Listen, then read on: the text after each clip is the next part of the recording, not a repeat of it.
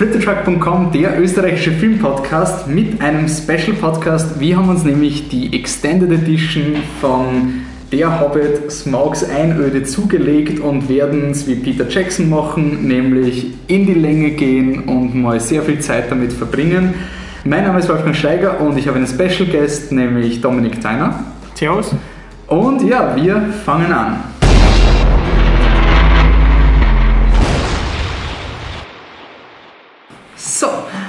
Äh, Dominik, dass wir dich mal vorstellen, äh, du bist irgendwie das erste Mal beim Podcast dabei, du schreibst beim, auf Flip the Truck auch die, einige Hobbit-Artikel und warum ich dich irgendwie jetzt mal ans Mikrofon bringen wollte, ist, weil du der einzige Mensch bist, den ich kenne, der das Silmarillion zweimal gelesen hat, oder? Stimmt? Ja, das stimmt.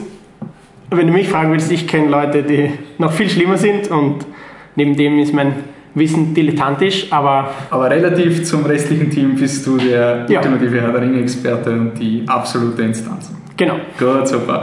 Dann, ähm, worum geht's? Peter Jackson hat den Hobbit adaptiert, J.R. Äh, Tolkiens Kinderbuch, das wissen mittlerweile wahrscheinlich eh die meisten, ist die Vorgeschichte zum Herr der Ringe und aus 300 Seiten sind drei Filme geworden. Der erste war ein Unexpected Journey, der zweite Desolation of Smog und, warum wir auch jetzt Zufällig kommt die DVD jetzt raus. The Battle of Five Armies kommt dann auch relativ bald ins Kino. Und ja, wir haben den Film auf der Seite nie wirklich analysiert oder, oder diskutiert. Der Gramm und die haben zu Unexpected Journey mal zwei Stunden aufgenommen, ohne dass das Mikrofon gelaufen ist. Das war eigentlich das nächste. Und deswegen sagen wir mal, was die ungefähren Eindrücke sind. Also, was, was sagst du zu den Hobbit-Filmen und auch im Vergleich, wie stehst du zu den Herr der Ringe-Filmen, wann du als Buchleser? Also, für mich war mal zuerst die Grundsatzfrage, äh, wird der Hobbit, ist es eine Hobbit-Verfilmung von der Geschichte vom Hobbit oder ist es eine Vorgeschichte zum Herr der Ringe? Und ich meine, das geht jetzt vielleicht schon ein bisschen zu weit für den Anfang, aber äh, grundsätzlich ist es wahrscheinlich natürlich ein bisschen was von beiden, aber mit Hauptaugenmerk auf Vorgeschichte zum Herr der Ringe. Dass die Hobbit-Geschichte auch vorkommt, ist wahrscheinlich untertrieben ist natürlich schon ein sehr zentraler Teil, aber ich glaube, für Peter Jackson ging es schon in erster Linie darum, den Herr der Ringen vorzubereiten. Und das war im Nachhinein, wenn man alles anschaut und so sagt, äh, einerseits weiß ich nicht, ob es funktioniert, wenn du sagst, du hast noch nie was zu tun gehabt mit Mittelerde, keine Ahnung, schaust den Hobbit an, weiß ich nicht, ob er funktioniert, weil halt sehr viel schon damit spielt, äh, wie es dann weitergehen wird. Ja, du hast allein nicht im ersten Unexpected Journey eine Diskussion zwischen einem Zauberer und drei Charakteren, die der Zuschauer noch nicht kennt, über einen Sauron, der anscheinend irgendwann mal was gemacht hat, als es ist. Es ist eine komische Situation, sagen wir mal so. Und eigentlich, wenn man, wenn man sagt, okay, es ist eine Vorgeschichte Herr der Ringe, Unexpected Journey hat ja doch eher noch Hobbit-Elemente gehabt im Vergleich, Vergleich zu Smaugs Einöde, wie wir jetzt sind. Wir sind ja jetzt wirklich an einem Punkt angelangt, wo wir doch mehr Herr der Ringe in, innen drin haben. Wir haben Doomsday-Prophezeiungen, wir haben Legolas, wir haben Elbenkämpfe und akrobatische Stunts, die ja, das ist vielleicht gar nicht mehr Herr der Ringe, aber es geht vielleicht ein bisschen zu weit. Aber auf jeden Fall, wir haben jetzt den zweiten Film hinter uns und ähm, wenn du es bewerten willst, wie, was, was, was hältst du von Unexpected Journey, was hältst du von Desolation of Smog? Also prinzipiell vor allem nebeneinander hat für mich Unexpected Journey doch eindeutig mehr zu bieten.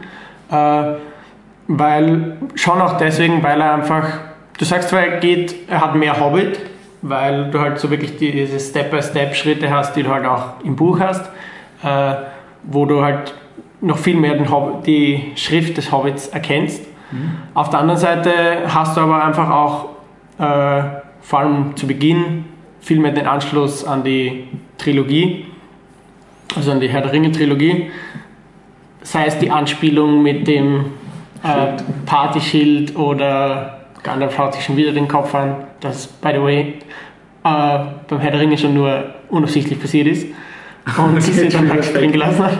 Ja. Also das war jetzt die Origin Story, warum sich der Gandalf mit Herr der Ringe das anhört. Aber wenn du sagst, es ist mehr Anschluss an Herr der Ringe, ist das jetzt positiv? Also ist es jetzt es ist für auch, also ich glaube nicht nur jetzt mich als äh, Ultra-Fan, sondern auch für jemanden, der sagt, ja, Herr der Ringe-Film war nett, jetzt schaue ich mir den Hobbit an, ist es einfach schon sehr nett, wenn du gleich am Anfang irgendwie hast, ah ja, diese Erinnerungen und sagst, ja, voll, das geht in die Richtung und es ja eigentlich in der Herr der Ringe Zeit anfängt und er dann mit dem alten Bilbo und dann erst hinüberspringt. Okay. Äh, wo es halt wieder zu dieser Grundsatzfrage zurückführt. Willst du den Hobbit als eigenen Film haben oder eben als Vorgeschichte? Ja, also ich schätze, also das lassen wir mal wahrscheinlich im Raum stehen, weil ich ja. schätze, das werden wir auch ziemlich oft noch aufgreifen. Auch die, wir werden ziemlich sicher auch auf den Peter Jackson mehrmals zu sprechen kommen und diese Entscheidung zwischen zwei und drei Filmen. Ähm, was man jetzt sagen muss, von den drei Filmstrukturen, ich war jemand, der die drei Filme eigentlich mal anfänglich verteidigt hat. Also wie die Entscheidung gekommen ist von Peter Jackson, wir machen drei Filme draus, weil man dachte, okay, warten wir mal ab und ich will jetzt mal das auch im Podcast mal festhalten. Ich habe das schon in sehr vielen Diskussionen mit Freunden auch gesagt und ich war, während dem ersten Hobbit bin ich es nicht leid geworden, das zu wiederholen. Das Argument, es ist so ein dünnes Buch und du kannst drei Filme draus machen, das gilt für mich einfach nicht, weil der Hobbit von der Geschichtsdichte sehr dicht ist, aber er hat absolut keine Beschreibungen. Also die, sie kommen vom Auenland zum Elrond innerhalb von 30 Seiten und wenn du das mit Herr der Ringe Prosa schreiben würdest, wären es sicher 600 Seiten oder sowas. Und der Grund, warum ich es verteidigt habe, ist, und wir nehmen jetzt ein bisschen was von, also wir, wir spoilern Teil 1 und 2 und Teil 3 vom Buch wahrscheinlich werden wir auch mehr oder weniger so andeuten, dass man sich zusammenreimen kann, was passieren wird. Aber jeder, der den zweiten Teil gesehen hat, wird sich zusammenreimen können, dass mit diesem schwarzen Pfeil irgendwas passieren wird. Und wenn der dritte Film The Battle of Five Armies heißt, ist wahrscheinlich so, dass der Drache nicht mehr so wichtig ist. Und aus dem Grund habe ich mir eigentlich gedacht, hier die drei Filmstruktur macht ja voll Sinn, weil du willst ja nicht sozusagen einen Film machen, wo der Drache nicht vorkommt. Im zweiten Film kommen sie zum Berg, bringen den Drachen um nach 40 Minuten und dann kommt der Battle of Five Armies. Und deswegen haben wir gedacht, okay, der zweite Film ist ähm, wirklich Smaug. Ja. Die Geschichte von Smaug und er kommt und am Ende ist er tot und was machen wir jetzt? Cut zum nächsten. Und deswegen hat mich Smaugs Einöde dann so sehr aufgeregt, weil ich halt sozusagen ein Jahr lang im positiven Glauben an, an diesen Film gegangen bin und dann kommt eben dieser Cut mit Smaug lebt noch immer. Was haben wir getan? Puff! Und wir sind vor der gleichen Situation, die ich befürchtet habe. Der Battle 5 Armies wird anfangen und Smaug wird sterben und damit haben wir ein Jahr dafür gewartet für etwas, was wir eh schon wissen. Also selbst, also es ist wirklich kein Spoiler, weil selbst wenn du das Buch nicht gelesen hast, es ist so offensichtlich, dieser schwarze Pfeil, dessen Vater er hat es nicht geschafft, den, den Drachen irgendwie zu besiegen und jetzt könnte es vielleicht doch schaffen. Und deswegen hat mir der zweite halt extrem gebrochen von, von der Motivation her. Für die drei Filme? Für die drei Filme, weil einfach das Hauptargument, was ich gehabt habe für diese Struktur, ist nicht da. Das war meine Rechtfertigung und so wie er es jetzt präsentiert hat, hätte ich gesagt, man könnte wirklich zwei Filme draus machen, weil halt für mich eben Smarks Einöde viel zu viele Actionsequenzen hat, die nicht notwendig sind. Das Gold, wo sie den Drachen überziehen, was nichts bringt, wo der Drache dann nicht mehr stirbt. Wir kommen dann hoffentlich noch ins Detail, aber das, diese Goldschmelzszene ist für mich so der runde Punkt. Wie wir es angeschaut haben, die Blu-ray, waren ein bisschen im Stress und da ist dann diese, diese Schmelzgold-Szene gekommen und ich habe so gesagt, ja Leute, wir, wir, haben nicht mehr genug Zeit, springen wir einfach weiter. Und wir sind 15 Minuten nach vorgesprungen und es war die gleiche Situation. Der Drache war noch immer da und die Zwerge haben noch immer gelebt und das war es dann. Aber wir gänge jetzt mal in die Extended-Version vom Hobbit, weil Peter Jackson macht nicht nur lange Filme, er macht sie auch noch länger. Nein, noch kurz okay. zu, also ich meine, das passt dann eh auch zur Extended-Version, noch von wegen äh, Motivation für die drei Filme, war bei mir auch am Anfang so die Reaktion, ja, passt, allein schon vom, ja, man hat länger was davon, man kann sich länger dran freuen. Äh, und weil ich schon so mitgekriegt, also geglaubt habe mitzukriegen, dass Peter Jackson es insofern ein Anliegen ist, weil er halt da nichts wegkürzen mag, er mag das wirklich alles genau machen. Und auch das Buchargument lasse ich auch deswegen vor allem nicht gelten, weil es für mich zu dem Zeitpunkt einfach keine Buchadaption mehr war, sondern ein fast Vorgeschichte zum Herr der Ringe mit halt auch der Hobbit-Geschichte, mhm. eh klar. Äh, aber einfach, sie haben noch so viel andere äh, andere Sachen herangezogen, die durchaus auch aus Tolkiens Feder stammen, sei es die Anhänge vom Herrn der Ringe oder äh, Teile vom Silmarillion. Das ist wahrscheinlich übertrieben. Dürfen, Sie verwenden? Das weiß ich nicht. Also was wären ist. Teile vom Silmarillion, die sie verwendet haben? Ja, Teile ist übertrieben, aber Motivationen, die aus dem Silmarillion kommen, die im Hobbit oder auch auf die Herr der Ringe äh, Einwirkungen haben. Gondolin. Was ist Gondolin? Erklär mal. Gondolin ist, puh, das ist jetzt auch schon länger her, ich sollte es vielleicht noch ein drittes Mal lesen, ähm, ist prinzipiell eine äh, geheime Elbenstadt in den Bergen, die du, wenn du den Weg nicht kennst, fast nicht erreichen kannst. Und die gibt es zur Zeit von Herr der Ringe noch? Nein, gibt es nicht mehr.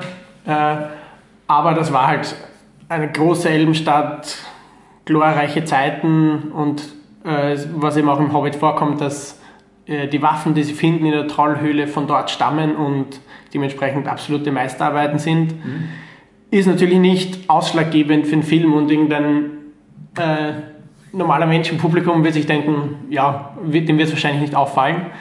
Aber es ist halt so ein ganz nettes Easter Egg, sage ich mal, für die Leute, die mehr drumherum wissen, dass du sagst, ja cool, das kommt daher, das äh, ergibt ein schöneres, großes Ganzes.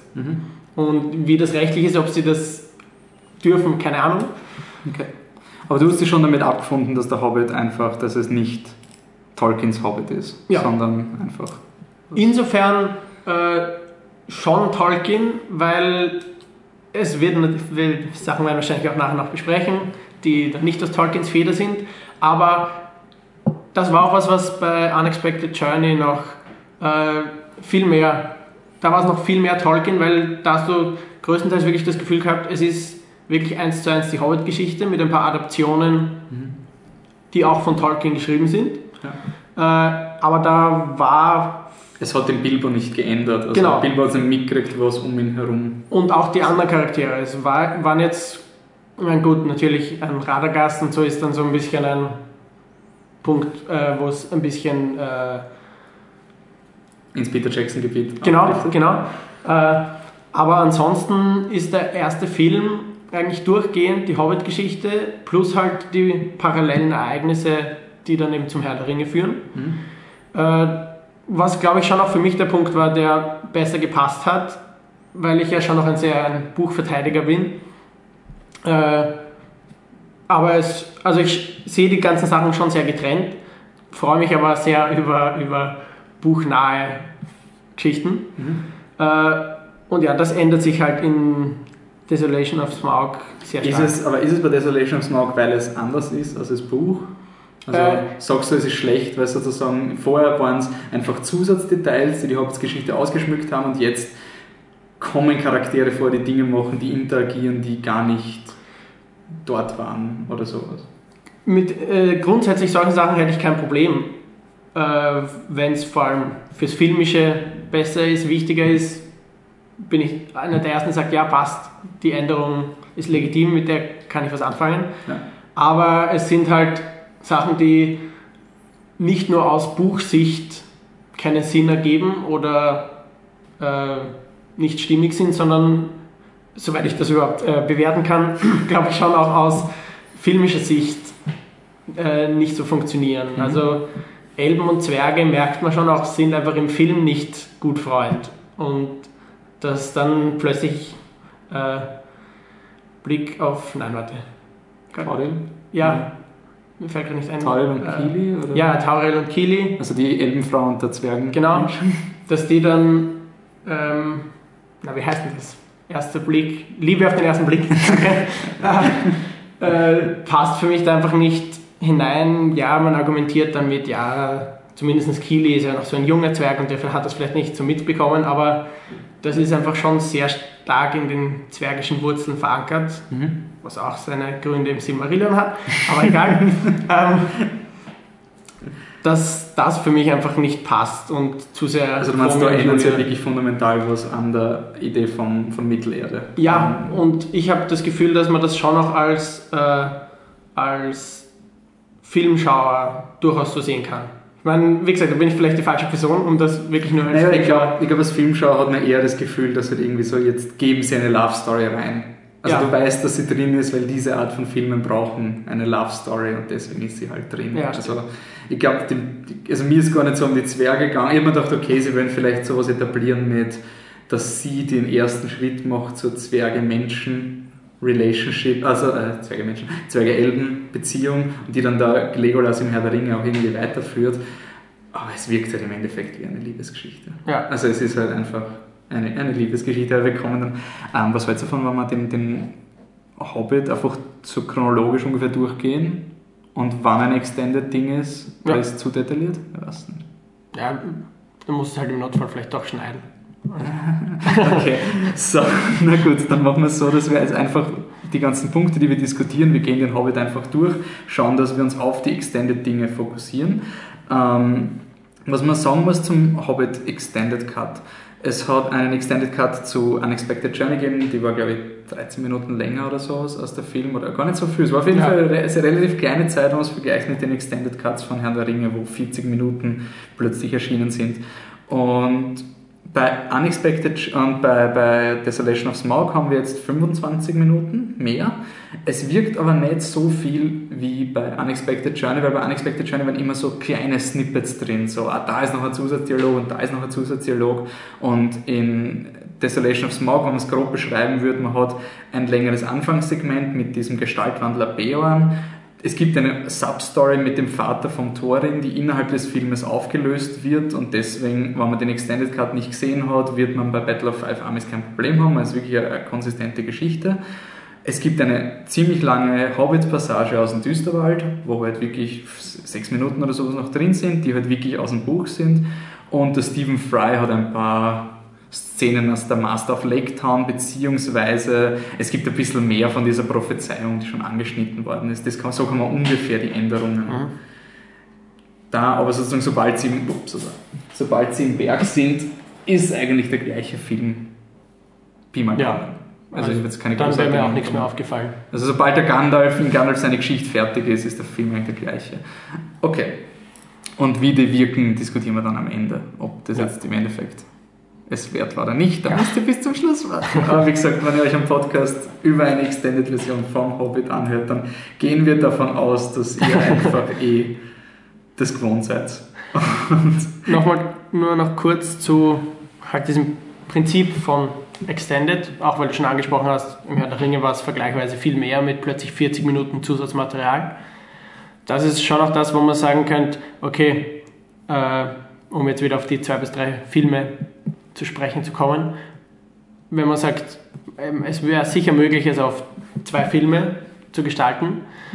Und dann könnte man eben stattdessen statt 13 Minuten Extended Cut da wieder die 40 Minuten Extended Cut machen, was für mich durchaus funktionieren könnte, aber gut, lassen wir das jetzt mal und Okay. gehen jetzt wirklich zur Ja, aber ich würde sagen, am Ende werden wir dann noch einmal diese drei Ja. Filmentscheidungen diskutieren und auch, wie es- also wir werden auch jetzt im Verlauf eben diskutieren, wie es gekommen ist. Was man auch dazu sagen muss, ist, diese Entscheidung, also wir haben noch nicht Zeit gehabt, alle Bonusmaterialien durchzuarbeiten und wirklich fundiert zu argumentieren, aber es wird auch im Bonusmaterial darüber diskutiert, was dazu gedreht worden ist nach der Entscheidung auf drei Filme. Man hat es auch schon in den Produktionsvideos gesehen, dass sie halt wirklich ähm, viel dazu gedreht haben, nachdem die Entscheidung gekommen ist. Also zum Beispiel im ersten Hobbit haben sie schon ganze Szenen dazu gezählt. Da gibt es die Szene, wo der Bilbo den Thorin ähm, rettet am Ende und sozusagen dann dadurch vom Thorin akzeptiert wird in der Gesellschaft. Und dadurch hat der Film auch ein Ende. Das habe ich dem ersten Hobbit ganz, ganz groß angerechnet, dass er ein Ende gehabt hat mit am Anfang ist die Situation, am Ende ist die Situation. Das heißt, es gab einen Storybogen. Das ist ja schon einiges wert. Und man wird nicht so hängen gelassen wie bei Smogs Einöde. Und diese Szene mit dem Bilbo haben sie zum Beispiel auch schon nachgedreht. Also die haben es nachgedreht, wie sie draufgekommen sind, okay, unser Film endet jetzt einfach mit einer Actionsequenz. Deswegen haben sie noch diesen emotionalen Beat mit dem Bilbo rein und haben dann anscheinend, wenn es um Legolas geht und so, noch wirklich extra Szenen gedreht. Ich schätze mal, die, die Pferdszene am Ende, wo der Legolas reitet, die so furchtbar ausschaut, die haben sie auch noch Last Minute gedreht, weil es schaut echt nicht okay aus. Aber fangen wir an, wir starten mit einem Flashback nach Bre und springen gleich weiter, weil das kommt später vor. und sind dann eigentlich mitten in einer Actionsequenz vom Film. Die Orks jagen die Zwerge, der Bilbo sieht einen Bären. Das kennen wir eigentlich aus dem Film, nur der Unterschied ist jetzt, wie sie sozusagen in dieses Haus von Beorn flüchten. Der riesige Bär, der sich dann verwandelt, ist im, im normalen Film ist einfach der Beorn, der Bilbo wacht auf und der Beorn ist da. Dann reden sie ein bisschen und dann sind sie wieder weg. Und jetzt gibt es eine Szene, die du am besten beschreibst, oder wahrscheinlich das Buch auch als Referenz nehmen Ja. kannst. Also grundsätzlich ist einfach die ganze Sequenz länger, das Aufwachen in diesem riesen überdimensionalen Haus, das Treffen mit Beorn, wo Gandalf ähnlich wie auch äh, schon der Besuch bei Bilbo zu Hause im Auenland, die Zwerge so langsam ein, äh, eintreffen hintereinander, um Bilbo nicht gleich mit der ganzen Schar zu äh, überraschen. Ist es da jetzt ähnlich, dass Beorn die Gäste erst nach und nach vorgestellt werden? Äh, und man hat einfach im Vergleich zur Originalversion, also zur Kinofassung, äh, hat die, die Szene einfach mehr Recht im Film zu sein, weil in der Kinofassung ist es halt wirklich ein, ja, halt irgendwie so eine Absteige für eine Nacht, wo sie halt übernachten und am nächsten Tag weiterziehen. Und der sagt, Das findet Zwerge scheiße und dann sind sie wieder Genau, das, hat aber irgendwie für den Film überhaupt keine Relevanz. Ja. Äh, so ist es schon noch, äh, also kommt einfach in dieser Szene mehr, mehr Information rüber, was eine grundsätzliche Sache ist vom Extended Cut, äh, jetzt vom zweiten Hobbit-Film, auch jetzt im Vergleich zu äh, den Herr der Ringe Extended Cuts, hast du hier, finde ich, das erste Mal wirklich unter Anführungszeichen essentielle Informationen, die dich irgendwie so das ganze Universum mehr fassen lassen oder ein bisschen mehr Verständnis für die Situation. Zum Beispiel redet vor allem gegen Ende Beorn nochmal sehr lange mit Gandalf über halt den Ernst der Lage und was denn jetzt eigentlich wirklich in Dol Guldur ist. ich glaube, die Diskussion gibt es ja auch im Original nur kürzer, oder? Ich glaube, die Diskussion mit Gandalf ist drin. Also nur Gandalf, oder warte, nein, sicher. Ich bin mir jetzt auch unsicher. Okay, Aber- wurscht, aber es ist auf jeden ja. Fall länger. Also wenn sie drin ist, selbst dann ist sie länger. Auf jeden Fall hat man als Zuschauer dann mehr das Gefühl, okay, äh, das ist wirklich etwas, was, äh, was die Leute, was, was nicht nur jetzt Gandalf und seinen Weißen Rat betrifft, also irgendwelche kleinen Machenschaften im Düsterwald, sondern Von wirklich, irgendeinem Nekromanten genau, oder so. Ja. sondern das geht schon viel mehr in Richtung, okay, das betrifft ganz Mittelerde. Was ich heute gefunden habe, und das zieht sich auch vielleicht durch die Extended Edition, eben das, was du beschreibst mit dem die ganze Welt, es ist viel wichtiger alles. Es ist alles Ja. viel mehr so. Ähm, es ist halt wie so eine kleine Geschichte von einem Farmer, der da sitzt und einfach gemerkt hat, okay, irgendwas ist anders in der Welt und wenn es der merkt, dann ist das repräsentativ für die Welt ändern sich. Das heißt, im ersten habe ich das ein bisschen gehabt, aber ja stimmt, es ist immer der Gandalf.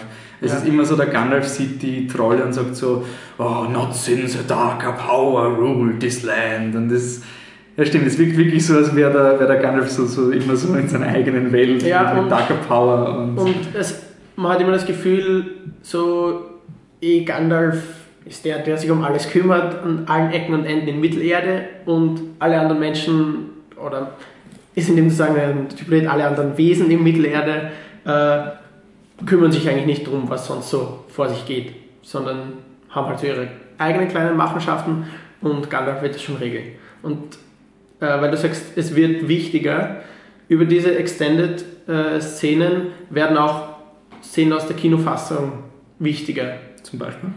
Ähm, ja, also allein jetzt die Bären-Szene, Also, okay. dass die einfach äh, wichtiger ist und Björn einfach eine ganz andere Rolle spielt. Mhm. Aber in, äh, im dritten Hobbit-Film vorkommen wird, weiß ich nicht, verlässlich, aber es könnte sein.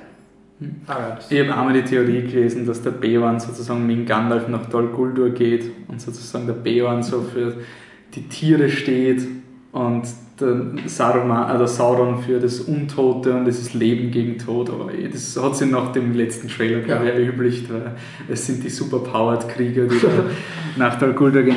Ähm, man muss man sagen, du hast der Vorlage von Tolkien entspricht. Ich mal kurz eintragen. Okay, was Kontinuität ist okay. ist okay. ähm, und ähm, was man aber trotzdem sagen muss, der Beorn ist ja, ich meine, in der Kinofassung ist er wirklich unnötig. Ja. Da war er einfach, wenn man hart sein will mit dem Film, wenn man jetzt wirklich ganz ins Gericht ziehen will, dann ist diese Szene noch immer nicht notwendig. Theoretisch. Jetzt mit Extended Cut. Genau, also Ja. sozusagen, was, was er dramaturgisch macht, er gibt ihnen Ponys und die schicken sie wieder zurück. Man muss aber trotzdem jetzt, sollte man vielleicht anmerken, es ist Herr der Ringe Und es soll ja nicht alles 100% effizient sein. Also für mich war beim Lesen von, ich meine, der Hobbit war für mich das erste Buch, das erste richtige Buch. Vorher habe ich nur Star Wars Bücher gelesen und dann habe ich den Hobbit gelesen und war total überrascht, dass Charaktere so echt wirken können. Und ähm, das war halt einfach diese Szene, wo dann der Gollum vorkommen ist, für mich so ein Wahnsinn, weil der hat nichts mit allem zu tun gehabt, das war halt einfach ein Charakter in dieser Welt und der macht halt Dinge und hin und wieder interagieren diese Leute mit denen, aber es hat jetzt keinen höheren Sinn. Der Sauron hat ihn nicht hierher gesetzt und er ist auch nicht der ehemalige Vizeleutnant vom Goblin-König oder so, sondern es ist einfach, er ist da immer schon gewesen und dieses Gefühl habe ich beim Beon jetzt auch. Die haben im Kino nicht gehabt und jetzt ist es halt wirklich so, er wirkt halt in dieser Welt verankert. Es ist nicht mehr einfach random. Es ist theoretisch für die, für die Story-Effizienz nicht notwendig, aber ich muss ich halt immer anmerken, bei Herr der Ringe sind es nicht die effizientesten Filme. Es ist jetzt nicht. Ja, es wird auch damit, glaube ich, insgesamt schon sehr viel Zeit darauf verwendet, um halt wirklich eine komplette Welt zu äh, erschaffen. Also eben wie du sagst, er ist jetzt niemand wichtiger, der irgendeine wichtige Rolle spielt, zumindest nicht in dem Moment. Äh, aber du merkst halt einfach doch, da gibt es auch noch anderes in Mittelerde. Und es gibt nicht nur Hobbits. Es funktioniert besser als die steinwerfenden Riesen ja. aus dem ersten Teil, weil die weiß niemand, was die sind. Also das war auch so ein, für mich so ein Versuch, mal zu zeigen, da gibt es mehr, aber es, es hat nicht wirklich gepasst. Und ähm, wegen, was soll ich jetzt sagen? Äh, ja, ich meine, also es ist irgendwie schon fast eine Grundsatzdiskussion, was man vom Herrn der Ringe erwartet. Also was ich zum Beispiel überhaupt nicht verstanden habe beim ersten Hobbit an Kritikpunkten waren eben, dass diese langsamen Szenen gibt, weil für mich sind diese Szenen halt auch Teil vom Herrn der Ringe. Ja. Und mein Problem mit dem ersten Hobbit, ich habe nicht so viel Probleme mit dem ersten Hobbit wie mit dem zweiten Hobbit, aber es ist, ist nicht die Eröffnungsszene, sondern es ist die Moria, Troll, Goblin, Verfolgungsszene und alle diese Action-Szenen. Mit denen habe ich eher ein Problem als mit den ruhigen Charaktermomenten. Ja. Es, ja. Also okay. du meinst an, wo, wo gekürzt hätte werden ja, man, man, Genau, wir werden dann im Endeffekt, das wird sich auch durch unsere Argumentation durchziehen. Genau, was ich wirklich sagen will, jetzt bin ich drauf gekommen.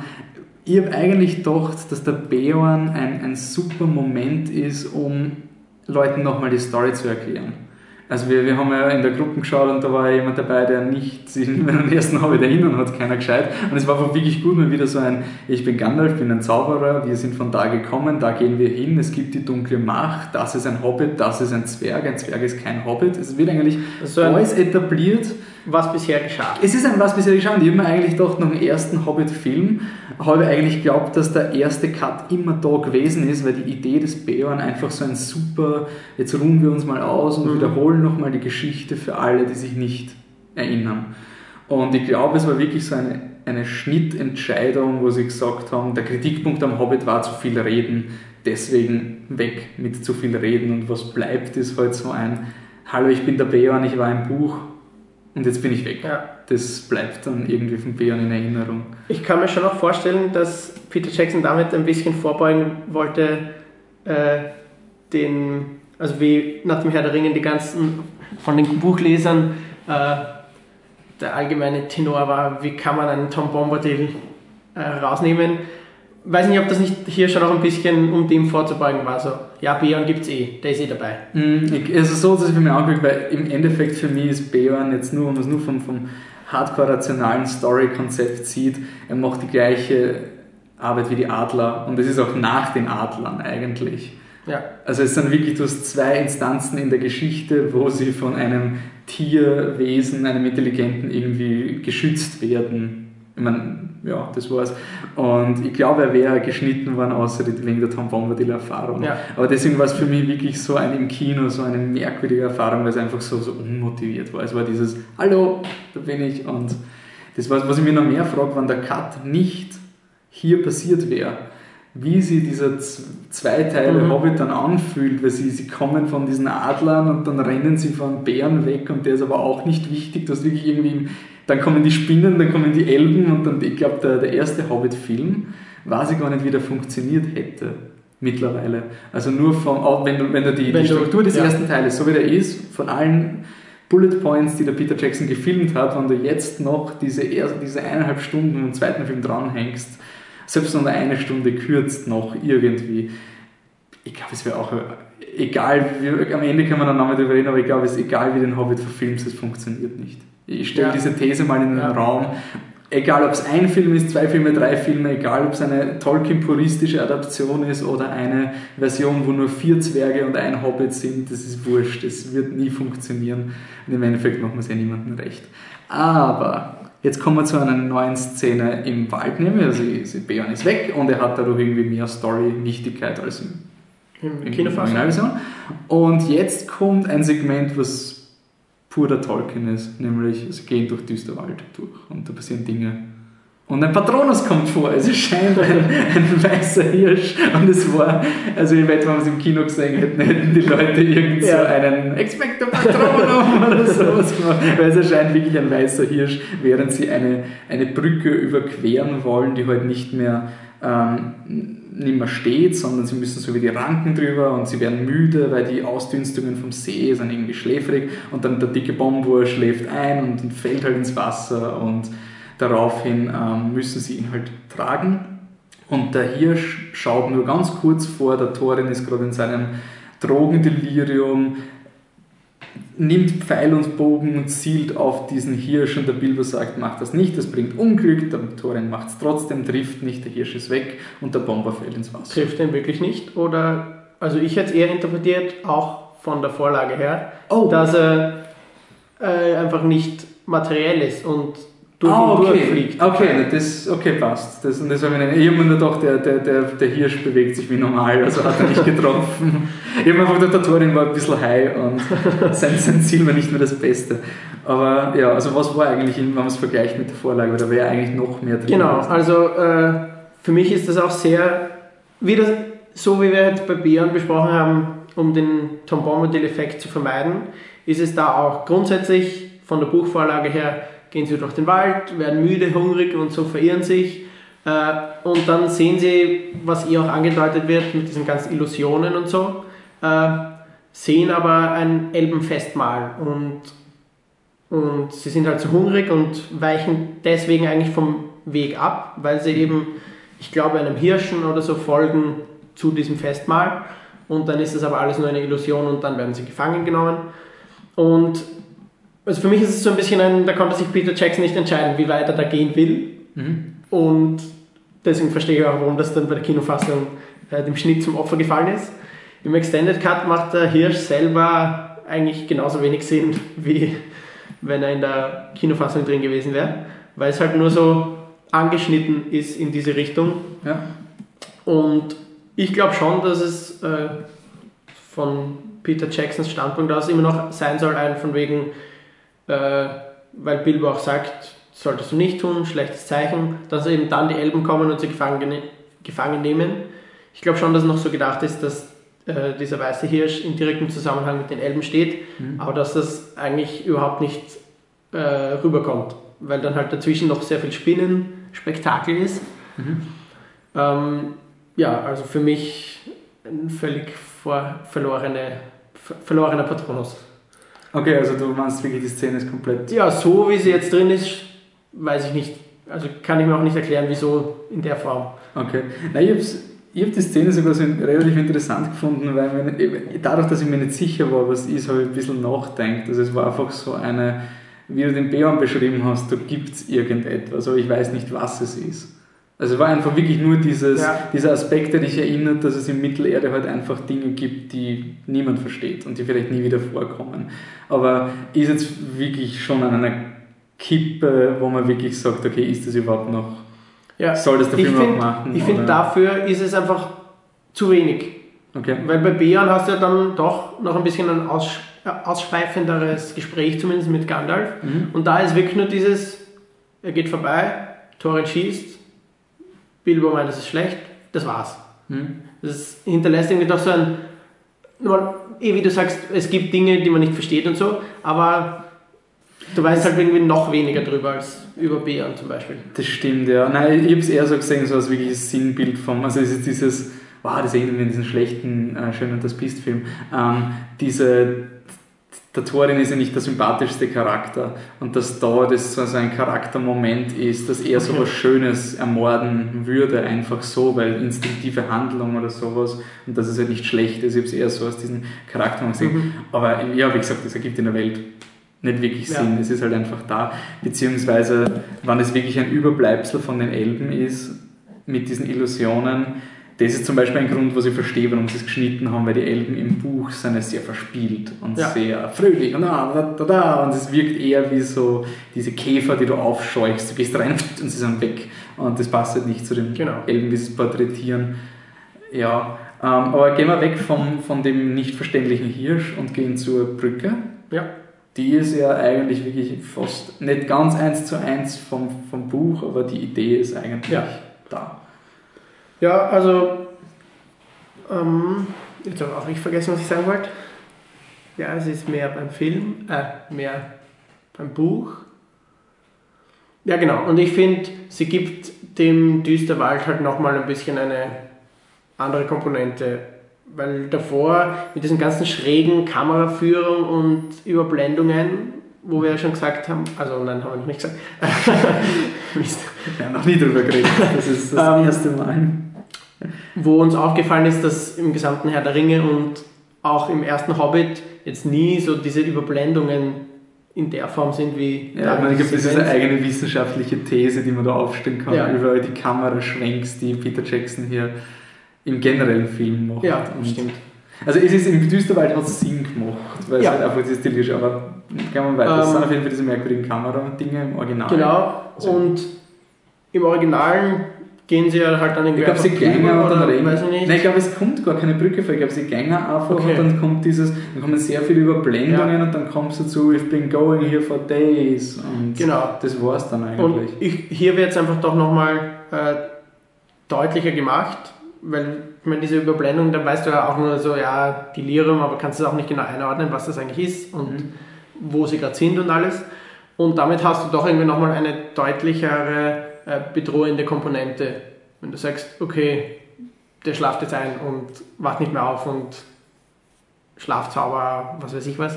Äh, das macht den Düsterwald nochmal ein bisschen greiflicher und greiflicher, bedrohlicher oder sowas in die Richtung. Mhm.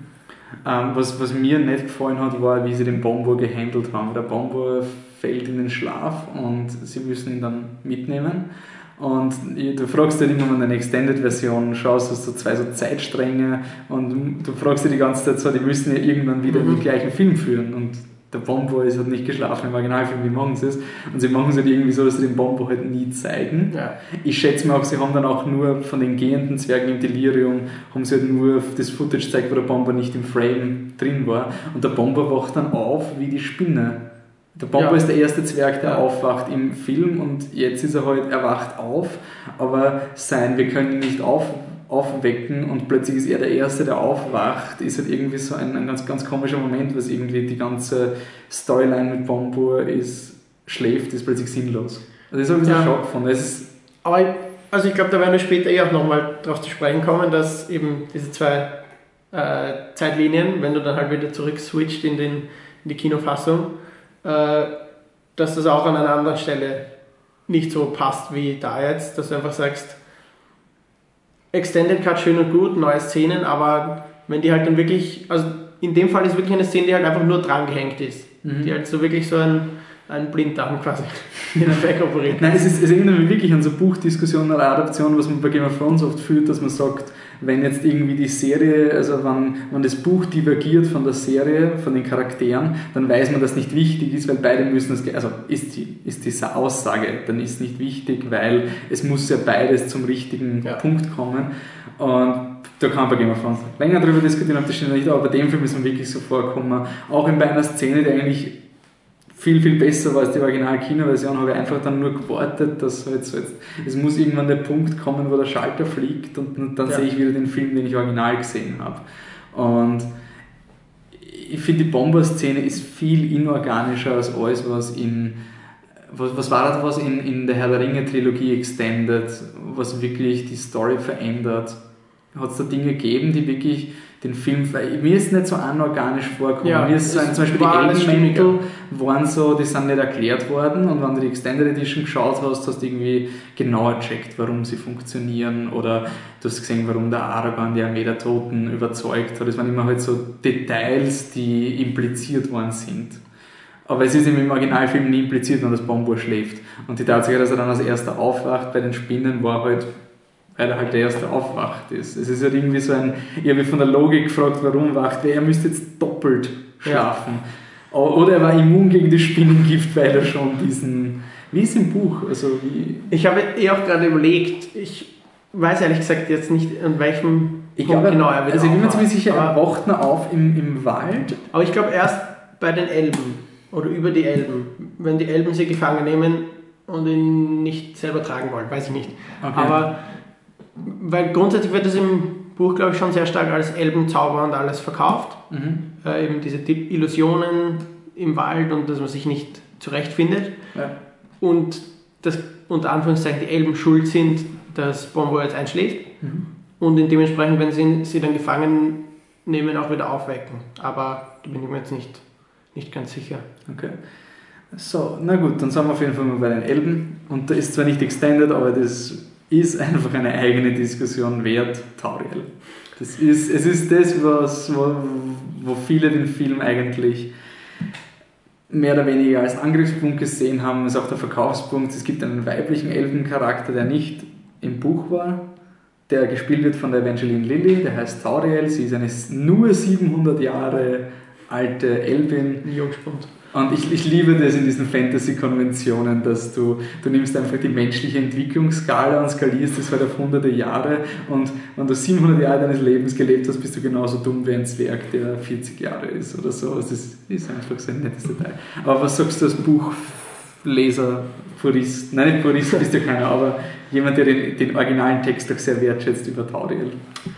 Ja, wie gesagt, ich habe, äh, das habe ich glaube ich vorhin eh auch schon mal gesagt, ich habe hab jetzt kein Problem mit äh, zusätzlichen Peter Jackson Ideen und Einführungen, aber ähm, das haben wir glaube ich eh auch vorhin schon kurz besprochen, dass es halt diese Love Story ist, die einfach sein hat müssen, damit die auf der Checklist auch abgehakt werden kann und genauso wirkt sie halt. Es ist so ein bisschen an den Haaren herbeigezogen, weil für mich einfach Zwerge und Elben äh, das halt einfach, Warum können sie die so wenig ausstehen?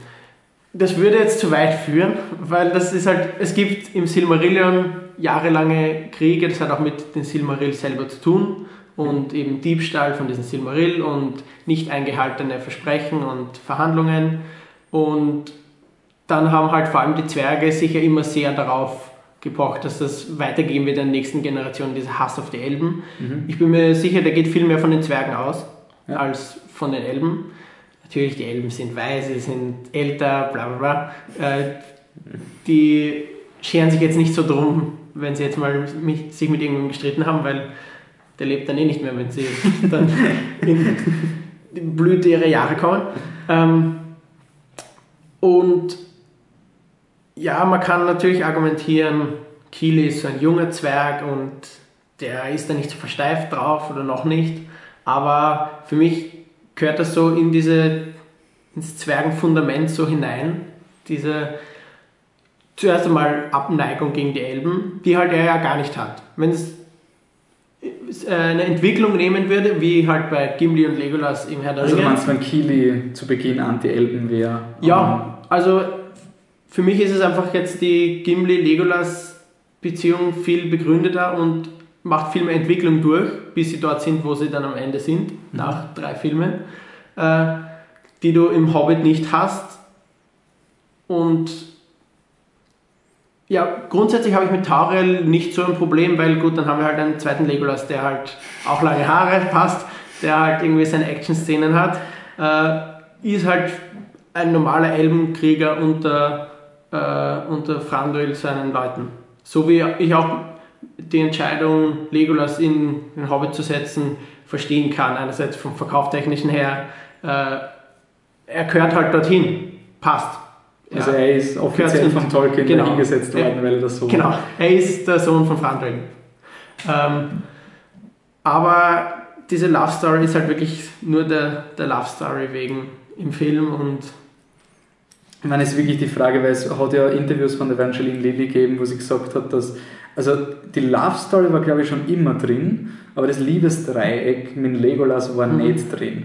Ähm, die Evangeline Lilly ist ja bekannt aus Lost und ihre Hauptaufgabe war, zwischen zwei Männern hin und her zu springen, die die zwei Hauptcharaktere waren. Sie hat den Wert ihres Charakters nach einer Staffel war der erschöpft und dann war sie nur mehr da, um sich in einen von den beiden zu verlieben. Und auf jeden Fall hat sie dann anscheinend gesagt, wenn sie in Herr der Ringe mitspielen will, dann will sie nicht wieder in einem Love Triangle drin sein zwischen Legolas und dem Zwerg. Und bei diesen Nachdrehs, die der Peter Jackson gemacht hat, ist es anscheinend erst entstanden, diese, dieses Eifersuchtsdrama mit Legolas, was ja eigentlich überhaupt nicht im Film ist. Außer halt ein, zwei Szenen oder sowas. Und dann diese, der, der Franduil will nicht, dass sie mit Legolas was hat und ja, ähm, was mir auch sehr an ihr, also sie stört mich nicht so, aber die Szenen, in denen sie spielt, wenn ja. das Sinn ergibt irgendwie. Also es stört mich, dass ihr Charakter ähm, dann nachher, okay, sie verliebt sich halt in Philly oder Kili ähm, und dann, dann heilt sie ihn mit genau dem gleichen Ding, was in, in Herr der Ringe auch verwendet worden ist. Und das, das hat mir ein bisschen gestört, weil es einfach so ist die Welt so klein, dass es nur ein Heilmittel gibt das ist irgendwie wie bei Game of Thrones, so man sagt, ist die Welt so klein, dass nur Reigns of Castamere und The Bear and the Maiden Fair als Songs ja. existieren. Und so fühle ich mich immer, wenn, wenn jemand verletzt ist, dann muss man Attilas Kraut finden, weil alles andere geht eh Ich meine, Sie sagen ja schon, es ist ja auch die gleiche Verletzung. Es sind, ist ja genau, kannst du, das, das wollte ich mir eh fragen. Äh, es ist ja ein Morgul-Pfeil. Ja. Und die Morgul-Klinge, das ist ja etwas, was der, was der Hexenkönig von Angmar irgendwie trägt. Und das ist eigentlich im ersten Hobbit auch etwas, wo man dem Film vorwerfen kann, dass er selbst für einen normalen Kinozuschauer nicht wirklich funktioniert. Im ersten Teil zucken sie aus, weil sie diese Morgul-Klinge finden, die hat anscheinend nur ein Typ oder neun Typen haben, also, weil sie so ultra sind, dieser Ringgeist. Und plötzlich verwendet ein normaler Org-Bogenschütze einen Morgul-Pfeil. Kann man das aus, wie kann man das irgendwie mit Herr der Ringe kennen? Was ist das? Also, es, wo die herkommen, weiß man nicht. Und man grundsätzlich dürften die schon irgendwas Spezielles sein und auch eher halt den Ringgeistern zugedacht. Warum jetzt plötzlich ein Ork mit so einer Pfeilspitze daherkommt, kann ich dir leider nicht sagen.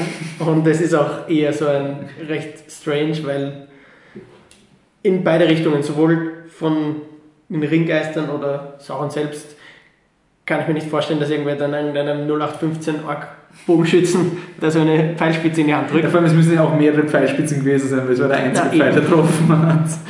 Und ja, weiß nicht, wo sie jetzt dieses äh, Morgul-Metall, das wahrscheinlich selber Status wie Mithril hat bei den Zwergen. Keine Ahnung, wo das herkommen soll. Dass sie jetzt scheinbar okay, also Zeit noch in Unmaßen gehabt haben.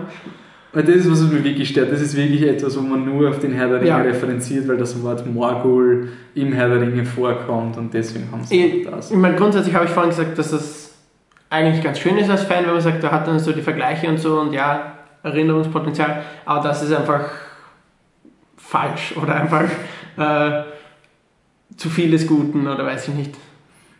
Ja, beziehungsweise was ich noch immer nicht verstehe an dieser Szene, das ist für mich die schlecht geschriebenste Szene des Films. Ah, wurscht, das ist eine der schlechteren Szenen des Films, weil da hast du diesen Org und dann sagt so der Lee Pace, der Elbenkönig der Trandil, den ich mittlerweile einfach nur genieße, weil er so übertrieben schauspielert. Also, wenn man sich ein bisschen vom Hobbit distanziert und ihn nicht mehr so ernst nimmt, dann dann hat man Spaß über den Schauspieler, der sich einfach nur übertreibt. Und man dann so meint, so, ja, warum wollt ihr 13 Zwerge verfolgen? Und dann sagt der Ork so ganz stolz, 9 auch 12, wir haben nämlich einen verwundet. Und denkt man nur, damit sollte es ja. nicht angeben. Das ist wirklich so, wenn der, wenn der Org zurückkommt zum, zum Sauron und einen Lagebericht geben muss, so Kosten-Nutzen-Rechnung, wir haben 200 Org-Soldaten verloren, aber wir haben einen Streifschuss auf den jüngsten, auf den jüngsten oder einen der jüngsten geschafft. Super, der kriegt aber sicher eine Beförderung. Und es ist so eine Szene, die nur für die Tauriel, jetzt mal wieder den Bogen geschafft, ähm, da ist, da, damit sie wütend ist. Ja. Sie, oh nein, mein Lieblingszwerg, wie kannst du das wagen? Und was mir noch mehr aufregt, ist, die Szene ist nicht wichtig. In der nächsten Szene geht der Legolas raus und sie redet mit ihm ganz normal. Also jetzt ist ihre Motivation ein Mann, oh, mein, mein, mein Liebling, noch nicht Liebling, aber bald Liebling, ist verwundet und ich muss ihn retten. Und in der nächsten Szene steigen sie und diskutieren aber einfach wirklich über normale Fragen. So sollen die Elben das zulassen ja. oder nicht? Weil, hey, holy shit, vor unserer Tür waren gerade Orks und das sollten wir irgendwie nicht machen. Gehen wir ihnen nach und dann kommen sie auch organisch, ohne diesen blöden Morgul-Pfeil nach, wie heißt Lake Town auf Deutsch? Seestadt. Seestadt? Okay. Also kommen sie dann nach Seestadt und es ändert sich an der Story nichts. Es ist nur so eine Szene, die eigentlich dem Charakter, obwohl es mehr Handlungen gibt, für den Charakter immer auch viel wegnimmt. Also ja, auf der anderen Seite hätten wir es, glaube ich, schon noch äh, einfach von Anfang an aufziehen können mit äh, Franduil möchte nur wissen, was in seinem Bereich äh, passiert, alles andere interessiert ihn nicht. Und, und Taurel könnte ja ihm ja. gegenüber schon die, die Meinung vertreten, es kann ihnen doch nicht egal sein, was sonst in Mittelerde passiert.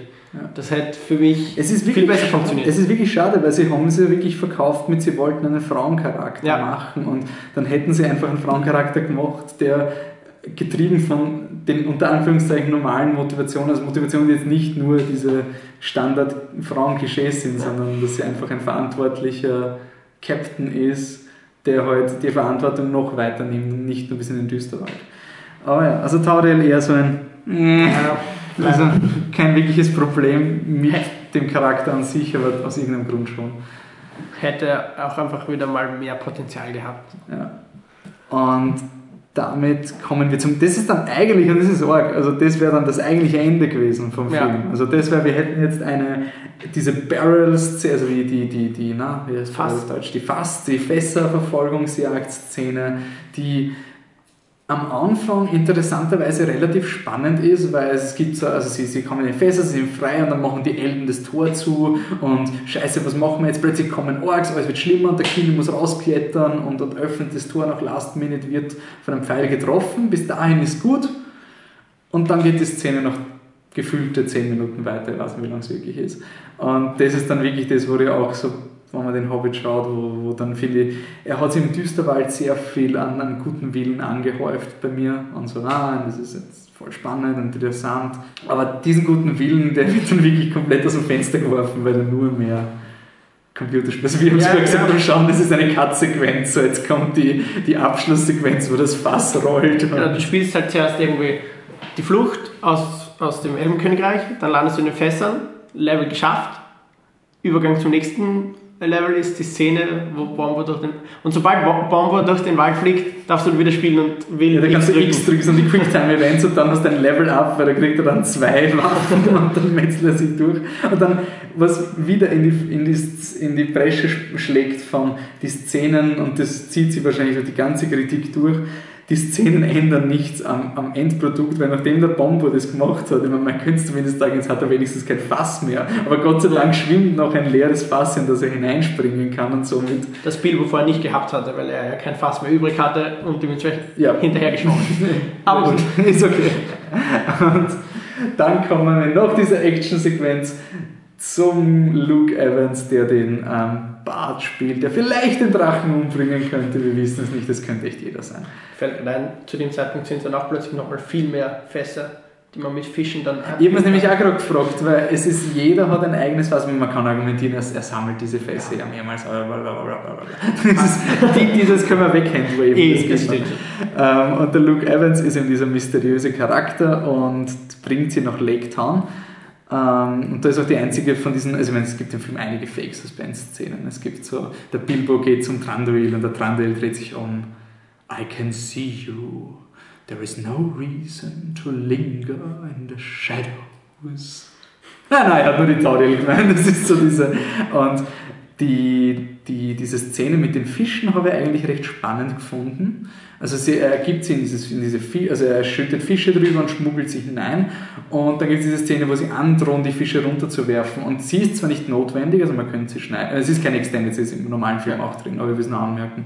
Ähm, es ist nämlich eine Szene, wo zwar nichts sich ändert, weil die Zwerge bleiben im, in den Fässern, aber du erfährst durch diese Szene sehr viel über die Stadt. Ja. Wer, ist der, wer ist der Bad, dass es Nahrungsknappheit gibt, dass es Korruption ist, gibt. Ist auch einfach für mich sehr wichtig für einfach nachher die Entscheidung, äh, Thorin zu helfen und wieder Leben in diesem Teil von Mittelerde zu, äh, wieder ein bisschen zu entfachen, den Handel und alles. Welchen Teil meinst du damit? Naja, dass äh, der ähm, Master of Lake Town, der Steve Fry, ihm dann eben seine Hilfe zugesteht, Mhm. mit halt einfach äh, der Aussicht auf Reichtum und Handel floriert und dass es einfach dann nicht mehr so eine tote Stadt ist. Ja. Und ich finde, das wird einfach genau in diese Szene sehr schön schon eingeführt, die, die Lage der Stadt einfach. Ja, und auch, dass der, dass der Bart der Bowman wirklich der von den Leuten ist. Ja. Also, dass er sich immer für die Leute ein... Ich meine, es wird auch eben als Dialog, fällt es sogar always the people's man. Also, aber du, du würdest es auch so mitkriegen, dass er einen Respekt bei den Leuten hat, auch mit diesem, dass er den Fisch noch her schenkt und so, Ja. also der verschwendet nichts. Also, ich finde Lake Town minus Stephen Fry eine super Etablierung von dem Ganzen, gerade wenn man auf ähm, die Schlacht der fünf Heere hinblickt. Also, weil das ja dann relativ wichtig sein wird, Ja. schätze ich mal. Und das, weil ich vor dem Beon gesagt habe, ich hätte mir vor, also als Opening für einen zweiten Hobbit-Film hätte es auch funktioniert. Also wäre super gewesen. Nur was ich mich nur frage, wenn du den Bart einführst, und Peter Jackson hat gesagt, der letzte Shot ist, dass eine, eine Schattengestalt erscheint mit dem Bogen auf die Zwerge zielt, nachdem sie entkommen sind. Ich weiß, ich weiß nicht, ob es als Film funktioniert hat. Also wäre halt wirklich so eine TV-Serien-Szene Ja, gewesen. So. Ja, stimmt, die, die, Story, die. Story ist jetzt vorbei, sie sind entkommen von den Elben und plötzlich kommt jemand, den man nicht erkennt. Und wer Dann kommt das? nachher das Staffelfinale. So. Das wäre einfach so, als würde man den Film damit enden lassen, dass der Drache auf die Stadt zufliegt und dann einen Cut Ja. Black macht. Ah, dazu kommen wir noch. Auf jeden Fall ähm, sind wir dann in Lake Town und die einzigen Szenen, die da dabei sind, es gibt eine Szene, wo sie so Wachen niederschlagen. Ja, die ist ein bisschen länger, gell? Ja, die. Wie, wie war die mal? Also, sie kommen auf jeden Fall an und wie sie draufkommen, dass er überwacht wird. Kurz vorher, oder? Ja. Also, ich glaube, diese Wachen sind der Grund, warum er sagt, wir müssen den Hintereingang nehmen.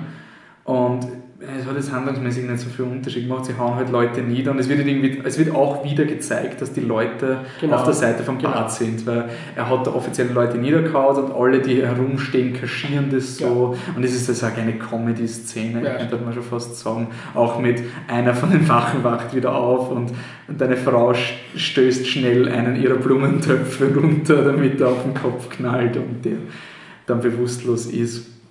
Plus oder minus? Was? Ich finde das relativ neutral. Nachdem wir vorhin schon ein bisschen diese Einführung von der Lage in der Stadt hatten, äh, funktioniert es auf jeden Fall auch ohne der Szene. Auf der anderen Seite hast du halt äh, vorhin mehr, der Stadt geht's beschissen und so, und da hast du jetzt nochmal mehr das Element, die Leute halten wirklich zu Bart und Mhm. er ist halt wirklich ein einfacher Mann aus dem Volk. Von dem her finde ich es insgesamt eigentlich schon positiv. Okay. Aber es, er verliert, der Film verliert jetzt nicht viel, nur weil die Szene nicht dabei ist. Mhm. Und was auch in Lake dann noch jetzt neu ist, ist, es gibt, naja, erklär du es mit der Prophezeiung, wie es im Buch war und wie es jetzt im Film porträtiert ist. Also ja, grundsätzlich gibt es die, eben diese Prophezeiung, der schwarze Pfeil, der, wenn, ja, diese verschiedenen, ähm, Gibt es Ja. jetzt im Buch und im Film? Also wo, wo sind wir jetzt? also grundsätzlich bei beiden. Es gibt eine Prophezeiung, dass eben dieser eine schwarze Pfeil das den Drachen äh, erledigen kann. Dementsprechend bei der letzten Verteidigung von, von Seestadt, nein, von Tal. Tal, äh, schießen sie eben auch mit solchen schwarzen Pfeilen und so.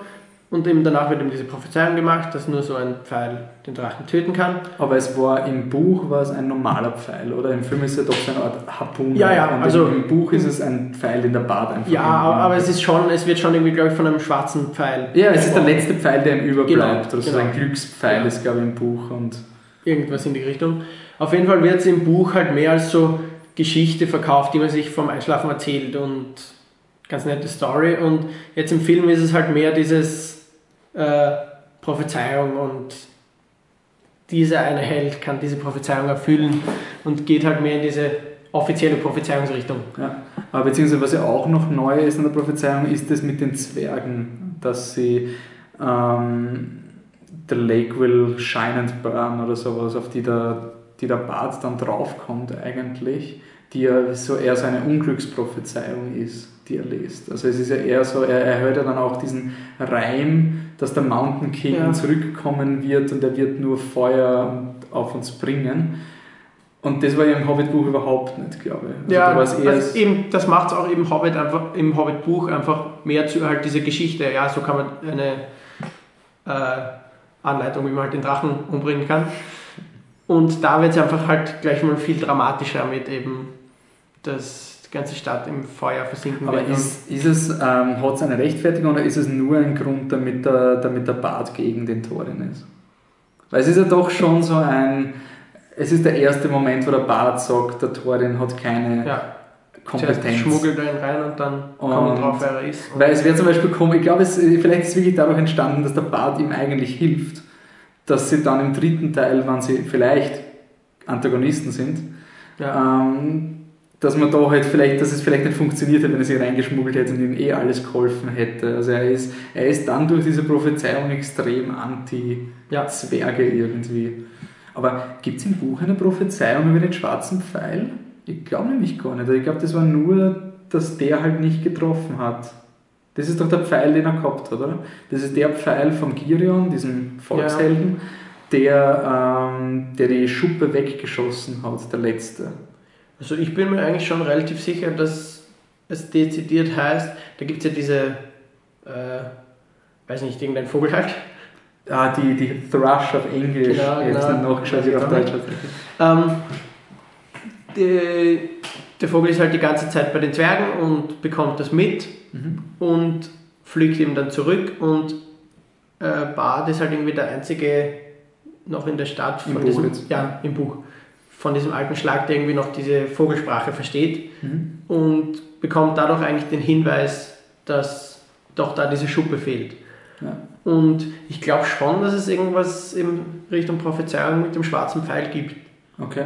Aber es ist auf jeden Fall nicht so weit bekannt, sondern ich glaube, ich glaube im Buch ist es überhaupt, äh, die Leute aus Seestadt wissen von dieser Prophezeiung eigentlich gar nichts, sondern die Prophezeiung geistert halt so irgendwo herum, Mhm. äh, aber sie erfüllt sich halt dann auch. Aber es ist jetzt nicht so, dass Ich glaube, im Buch ist eher so, dass die, dass die Bewohner von Seestadt einfach wollen, dass, also eine, eher die Prophezeiung so sehen, dass der, dass der Zwerg, die Zwerge wieder Gold oder so Ja, ja, genau, genau. würden. Also mehr, weniger Prophezeiung als Volksglaube wirklich. ja, Und, ja das trifft wahrscheinlich. und die schwarze Pfeil-Ding ist halt die Underground-Prophezeiung, die Ja. jetzt nicht so funktioniert. Ähm, ich finde es halt interessant, dass die im Extended Cut plötzlich viel, viel stärker vorkommen ist mit diesem, die Zwerge Ja. kommen wieder und eben, also die andere Prophezeiung war ja schon im Film drin, aber dieses, dass der, der Master of Lake Town wirklich dezidiert sich für die Zwerge entscheidet, weil diese Prophezeiung das ganze Volk verändert, nicht verändert, aber halt wirklich, das ist so ein Grundtenor im Volk, dass das ursuper ist, wenn die Zwerge kommen, weil es wurde ja prophezeit, ändert halt irgendwie vieles, weil im Buch ist so, dass sie den Zwergen einfach Kompetenz zusprechen. Sie kommen Ja. rein und sagen, ja, wenn ihr da hingeht, dann gibt es Gold. Und es ist mehr so ein leeres Versprechen, was, also ein- äh, nicht vom Torin her, sondern von den Menschen her, dass sie das mal implizieren. Und in dem Film ist es eigentlich so, dass wirklich schon ein Volksglaube da ist und sie deswegen auf den Tor. Also sie hätten, glaube ich, jeden Zwerg gehypt, der gekommen wäre, wurscht, wurscht, was er getan hätte. Ähm, Ja, das ist, finde ich, irgendwie, was grundsätzlich an diesem Extended Cut ist, dass er doch auch auf die Szenen aus der Originalfassung, äh, zumindest auf einige, ein ganz anderes Licht wirft und ganz anders darstellt. Da werden wir auch später bei Freien noch drauf zu sprechen kommen, dass einige Szenen einfach plötzlich eine ganz andere Bedeutung haben, wenn man die Extended-Szene davor noch gesehen hat. Ja.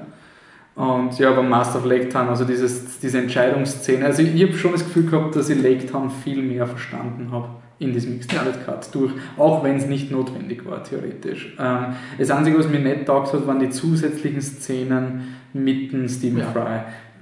Da wird er halt so wie im Herr der Ringen, äh, ich habe ihn, da ist sehr verglichen mit Denethor, der halt dann so, so grauslich ist und sich das alles hineinstopft. Ja. Und es ist ja in Wirklichkeit auch ein bisschen eine ähnliche Situation. Ich meine, Stadthalter statt dem König und er ist da halt irgendwie der Master, der Meister of Lake Town äh, in einem sehr schlechten Zeitalter, wo Mhm. halt nichts geht. Und ja, Ich finde die Szene komisch, weil sie so ultra plump sind. Also so, so offensichtlich, jetzt kommt Ja. die Message, dass er nicht Demokratie will und dass der Bart so sexy ist und er das nicht einsieht, dass der Bart einfach viel besser ist als er und der Stephen Fry macht dann diesen Witz, he's modeling himself ja. after me.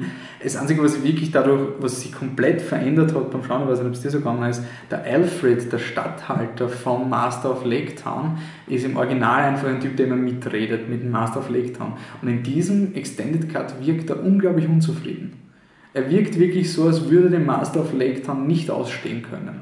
Also ich habe in der Kinofassung schon das Gefühl gehabt, eher ähnlich, ähm, also das ist jetzt übertrieben, aber ein bisschen wie eine Schlangenzunge in Tini das Ohr geflüstert hat, was er tun soll, ja. äh, habe ich auch in der Originalfassung schon das Gefühl gehabt, Alfred trifft die Entscheidung. Ja, aber das ist schon klar, also dass, der Alf, also dass der sozusagen auch den Master irgendwie manipuliert, aber was ich, was ich interessanter gefunden habe vom, vom Schlangenzungen-Aspekt, der Schlangenzunge weiß ja, dass das okay ist ja.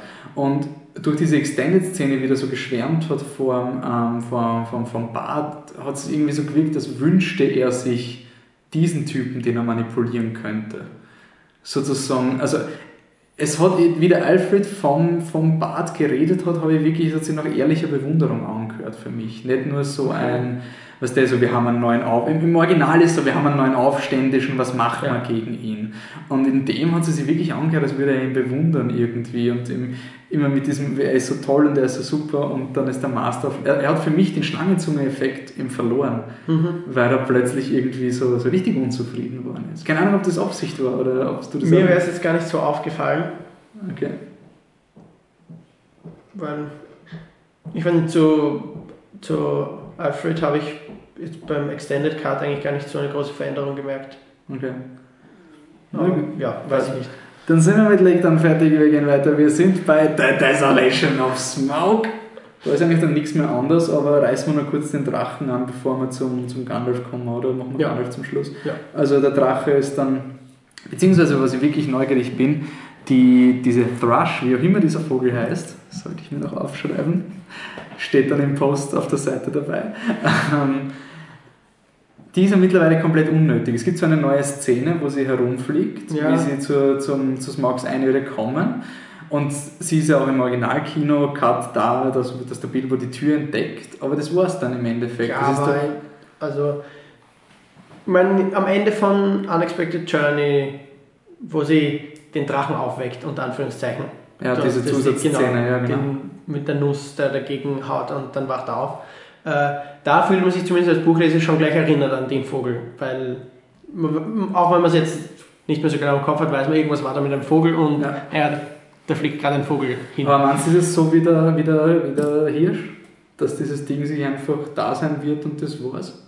Weil man da, da, da jetzt von der jetzigen Situation, der Bart hat ja alle Informationen. Eben. Er weiß, die Schuppe weiß er, weil das ist der Volksglaube, ja. Das heißt, das weiß jeder im Dorf, wo man den Drachen hinschießen muss.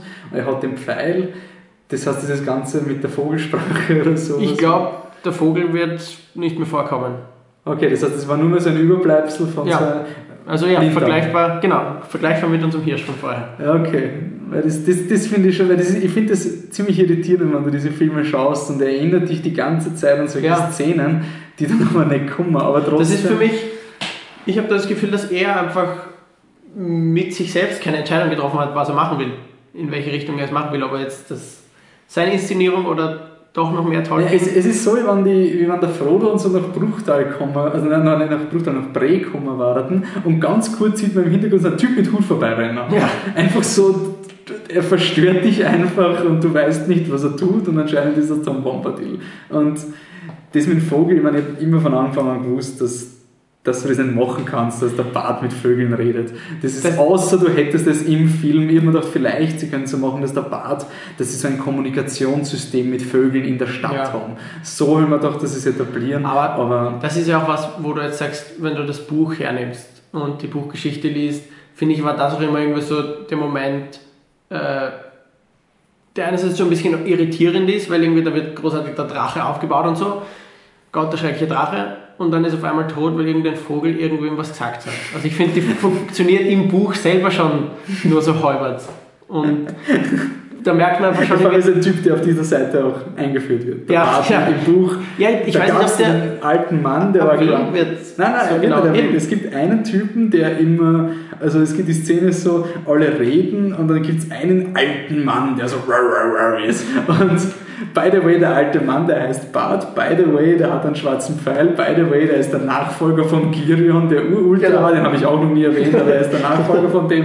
By the way, die Drossel, was eine Drossel? Ja, das könnte sein. Okay, also dieser, dieser Vogel, der kommt, der zufällig das von Bilbo gehört hat und flüstert ihm das rein und dann sieht er es und kann ihn treffen. Es ist komisch. Aber wann eben dieser Blinddarm-Effekt jetzt da ist, ist echt eine gute Beschreibung. Ja, Ja, es ist eine merkwürdige Szene. Also das war so diese Extended-Szene, die, wo dieser Vogel vorbeigeflogen Ja. ist, wo du einfach noch mehr an, an den Hobbit erinnert hat. Wobei, äh, schon jetzt im Vergleich zu unserer ersten Blinddarmszene zum Hirschen, hast du, der Hirsch ist viel zentraler und auf den wird viel mehr die Aufmerksamkeit gelenkt. So von wegen, da ist der Blinddarm, jetzt ist er wieder weg. Äh, während die, der Vogel funktioniert auch nebenher, da kannst du sagen, okay, Er- er- Statist. Er ist, ja, es ist, es ist wie die Biene beim Bären. Genau, genau. Es ist jetzt ein Ding. Aber das Problem ist halt wirklich, dass es die Assoziationen mit Herr Ja. macht. Und auch, was, was man anmerken muss, auch Dinge, die man, die eigentlich, die man auffallen hätte sollen, aber erst, wie es mit jemandem geschaut hat, der sich nur noch grob an den ersten Teil erinnern hat können, wie das Smaug wieder aufwacht mit dem Auge. So ist es wirklich so, da war der Satz gefallen, so, hey, das war doch schon im letzten Ja. Film, wieso passiert diese Szene nochmal? Und das ist auch etwas, was jetzt durch diese drei Filme Aufsplit-Entscheidung sehr, sehr schade ist. Du Ende, die letzte Szene mit dieser Drossel, die da die Nuss haut und den Smaug aufweckt, damit du das letzte Bild hast, das Teaser im ersten Film, ist jetzt eine fiktive Szene, die ist nie passiert. Außer dass der Smaug ist wieder schlafen gegangen. Aber es, es hat nicht mehr, es endet der erste Film mit diesem, der Drache wacht auf, was passiert jetzt? Und dann schaust du den zweiten Film und der schläft noch immer und dann wacht er wieder auf. Und wenn er schon bei der Drossel aufwacht, wieso wacht er nicht beim Ja. Bilbo auf, der da basch, basch, basch, Oder basch. die Zwerge, die gegen die Tür hämmern mit ihren Äxten. Also ja, das ist wirklich so eine Szene, die man jetzt, wenn man den, ganz, den Film als Ganzes sehen würde, müsste man es rausnehmen. Ja. Also Ende vom ersten Film. Auf jeden Fall kommt der Drache und wir kommen jetzt zu einer Szene, die alles vereinbart, was wir vorher schon einzeln diskutiert haben, die Zwerge gegen den Drachen. Wie ist im Buch, wie ist im Film? Ja, im Buch, also im Buch ist de facto eigentlich nur die Sequenz äh, Smaug und Bilbo. Das Gespräch zwischen den beiden, das sie teilweise auch relativ genau wiedergegeben haben, egal. Äh, und dann ist Smaug halt äh, angefressen, weil er nicht weiß, er kennt eben nicht den Geruch nicht eines Hobbits und äh, ist ein bisschen angefressen, deswegen sagt er, okay, passt, er fliegt jetzt äh, raus, um hat sich irgendwas mit den Menschen zu tun, den erteilt er jetzt eine Lektion. Das war's. Es gibt, glaube ich, eigentlich gar keine Konfrontation zwischen Zwergen und Smaug. Und ja, das ist halt jetzt ein bisschen anders. Was im Vorhinein schon ein bisschen zu befürchten und zu erwarten war, dass äh, sich ein Hollywood-Blockbuster diesen äh, Actionmöglichkeiten nicht entgehen lassen wird. Ja, aber dass es dann so ausschweift, Also wir haben die Zwerge, die gegen den, die das klassische Hey, ich bin hier und Hey, ich bin hier und sowas und sie, sie man, ah, das sollte man noch anmerken, bevor es überhaupt losgeht, hat noch der Thorin einen ziemlichen Batshit crazy Moment, wo er den Bilbo bedroht mit einem Schwert. stimmt. Zu extrem von der Thorin-Entscheidung? In dem Moment wahrscheinlich schon, weil sie kommen ja halt immer so nach und nach dem Berg näher und da könnte uns irgendwie schon viel mehr aufbauen, ein bisschen Euphorie dem Schatz gegenüber und so. Sicher ist es was anderes, wenn er jetzt plötzlich in seinen alten Hallen wieder steht, direkt vorm Schatz und so, aber es ist wirklich so eine 180-Grad-Drehung in dem Moment und für mich da einfach zu extrem, weil sonst wird auch immer so getan von wegen, die äh, Drachenkrankheit wächst langsam in ihm und nach und nach wird er halt immer Was ist die unerträglicher. Drachenkrankheit? Die eben, äh, ich glaube zumindest, dass sie Drachenkrankheit genannt wird, von wegen, dass er halt so nur das Gold und den Arkenstein und äh, da so fokussiert ist und alles andere egal ist und nur das verteidigen möchte, was man dann eben vor allem im, im dritten Teil äh, sehr stark sehen wird und eine große Rolle spielt. Ähm, das ist aber für mich immer was gewesen, was halt irgendwie so nach und nach wächst und sich erst entwickeln muss. Und da ist es halt wirklich so, jetzt sind wir dort, zack, er wird irre. Ist vielleicht auch anzumerken, dass vorher auch schon eine ziemlich harte Entscheidung von Thorin getroffen wird, nämlich dass er sein Fleisch und Blut zurücklässt. Ja, stimmt. Auch also eine, Ab, Ab, also eine Abwendung vom Buch, weil im Buch sind ja alle Zwerge. Stimmt. Da. Wie stehst du zu dem? Also einerseits kann ich mir vorstellen, dass er eben damit eigentlich schon in diese Richtung will, von wegen die, die Drachenkrankheit wächst in ihm mhm. und nur das Gold und so. Auf der anderen Seite, auf der anderen Seite finde ich äh, vom Setting her, er ist verletzt, er hat sie gerade irgendwie auffliegen lassen, weil er halt, weil er verletzt ist, die Stiege runtergeflogen ist und die ganze Stadt wachgerüttelt hat. Mhm. Äh, von wegen, okay, sie ah, haben. Ah, das habe ich ganz vergessen. Ja, stimmt. Der Killer war ja, ja. Der, das, der die, die ganze Mission versaut hat. Ja. Äh, aber in dem Moment ist es, finde ich, äh, komplett in Ordnung, weil sie haben ja nur diese eine Möglichkeit wegen äh, dem letzten Licht am mhm. Durinstag. Das heißt, wenn, müssen sie jetzt gehen. Deswegen habe ich da gar nicht großartig drüber nachgedacht. Sicher ist es für ihn hart, ihn zurückzulassen. Aber du findest, es macht jetzt im, im Film auch Sinn? Ich, ich finde, es macht vor allem einen Sinn, dass sie sagen, okay, sie müssen jetzt weiter. Und äh, wenn er sie aufhält, weil er halt verletzt ist und eigentlich äh, nur eine Last ist, dann haben sie einfach nicht die Zeit dazu. Von okay. dem her sage ich, ist okay. Okay, aber dieser Bilbo bedrohen ist zu. Ja, also von dem her sage ich, hat die, die Entscheidung von Thorin in Seestadt ihn zurückzulassen noch eine ganz andere Motivation, als wie er dann plötzlich da drin steht. Mhm. Dementsprechend hätte ich in, in der Szene im äh, na, noch, noch, was? Im einzelnen Berg, oder? Nein, nein, in Seestadt hätte ich seine Entscheidung noch andere Motivationen dahinter gestellt. Von ja. wegen, sie müssen jetzt gehen, sie haben keine Zeit mehr, letztes Licht vom Durenstag, jetzt oder nie. Ja. Und im Berg hast du dann plötzlich die, das Gold als Hintergrund.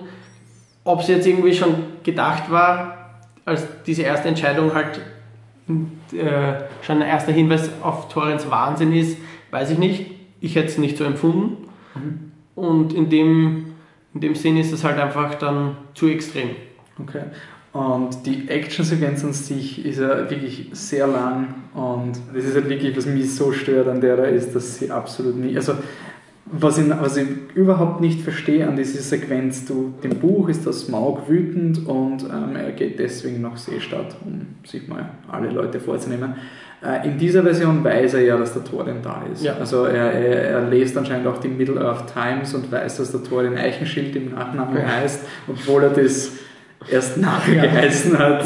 Das war für mich so etwas, da wäre ich nie draufgekommen, aber auf irgendeiner Tolkien-Seite wird es dann gelesen, wo er weiß, der, wo er weiß, der Thorin, also wo er weiß, dass der Thorin Open Shield heißt. Ja. Ähm, auf jeden Fall, der, der Smaug weiß davon und, und die Zwerge sind in seinem Haus. Aus irgendeinem Grund, und, und du hast diese ewig lange Action-Sequenz, wo eh nichts passiert, und irgendwann sagt der, sagt der Smaug, du, ich habe jetzt keine Lust mehr ich gehe jetzt nach Lake Town, ja. weil du hast irgendwas von Barrel Rider gesagt. Und das ist für mich so eine Szene, ich weiß nicht, warum der Smaug diese, diese Entscheidung trifft. Weil es sind die Zwerge, das hat Scheiß auf Barrel Rider, es hat anscheinend was mit Zwergen zu tun. Dass er dann geht, wie der Bilbo sagt, nein, tu ihnen nichts, sie sind unschuldig, das verstehe ich, das ist super, das ist Bösewicht-Style. Das ist so, oh, ich kann dir wehtun, okay. Aber ich verstehe nicht, dass das Smaug sein eigenes Haus verlassen würde, wenn er weiß, dass der Thorin und die alle in seinem eigenen Haus sind und da irgendwelche Dinge machen. Das es, es fängt für mich schon an mit eben diesem Fangenspielen, dass die Zwerge ihn austricksen mit ja, immer halt auch so ein klassischer Filmeffekt. Da taucht er auf, da taucht er auf. Und ja, also kurz bevor genau, einen frisst, schreit genau. ein anderer Hey und aus diesem Grund dreht er sich zu denen. Und so. Das ist eben dieses, wo ich sage, zuerst war ich mit Smog eigentlich relativ zufrieden, mit der Performance, mit äh, dem Caption Motion Capturing und auch der Interpretation von Benedict Cumberbatch hat mhm. gepasst.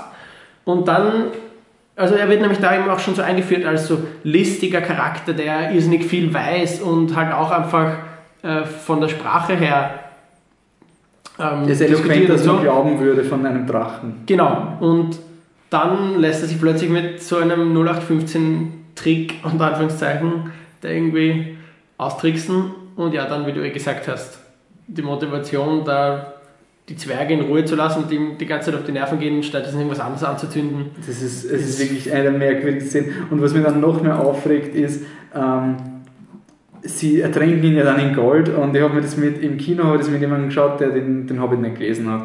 Und er hat nachher gesagt, diese Szene hat ihm so aufgeregt, weil er hat selbst als normaler Kinozuschauer weißt du, dass der schwarze Pfeil noch wichtig werden muss. Deswegen war es für ihn keine Frage, ob er jetzt stirbt, weil es ist ja schon, die Story schreit ja schon, wie der Drache stirbt. Und deswegen hast du keine Spannung durch das Gold. Auf der anderen Seite weiß ich auch nicht, wie man auf die, in dem Fall auf die Idee kommt, Feuer mit Feuer zu bekämpfen. Also allein von dem her. Ja, ich meine, irgendwann auf man das Gold irgendwie erstarrt und so ein klassisches, aber er hätte schmelzen können. Ja, ja. Ja, das ist irgendwie. Auf jeden Fall, was mir noch mehr es, ist, Ja, es, ja. gibt, es ergibt irgendwie schon alles keinen Sinn. Und dann überschütten sie ihn mit Gold und er so, oh nein, das brennt, ich bin es nicht gewohnt, dass heiß ist. Und, und dann sagt er, I'll be back, Spider-Man, und fliegt irgendwie weg.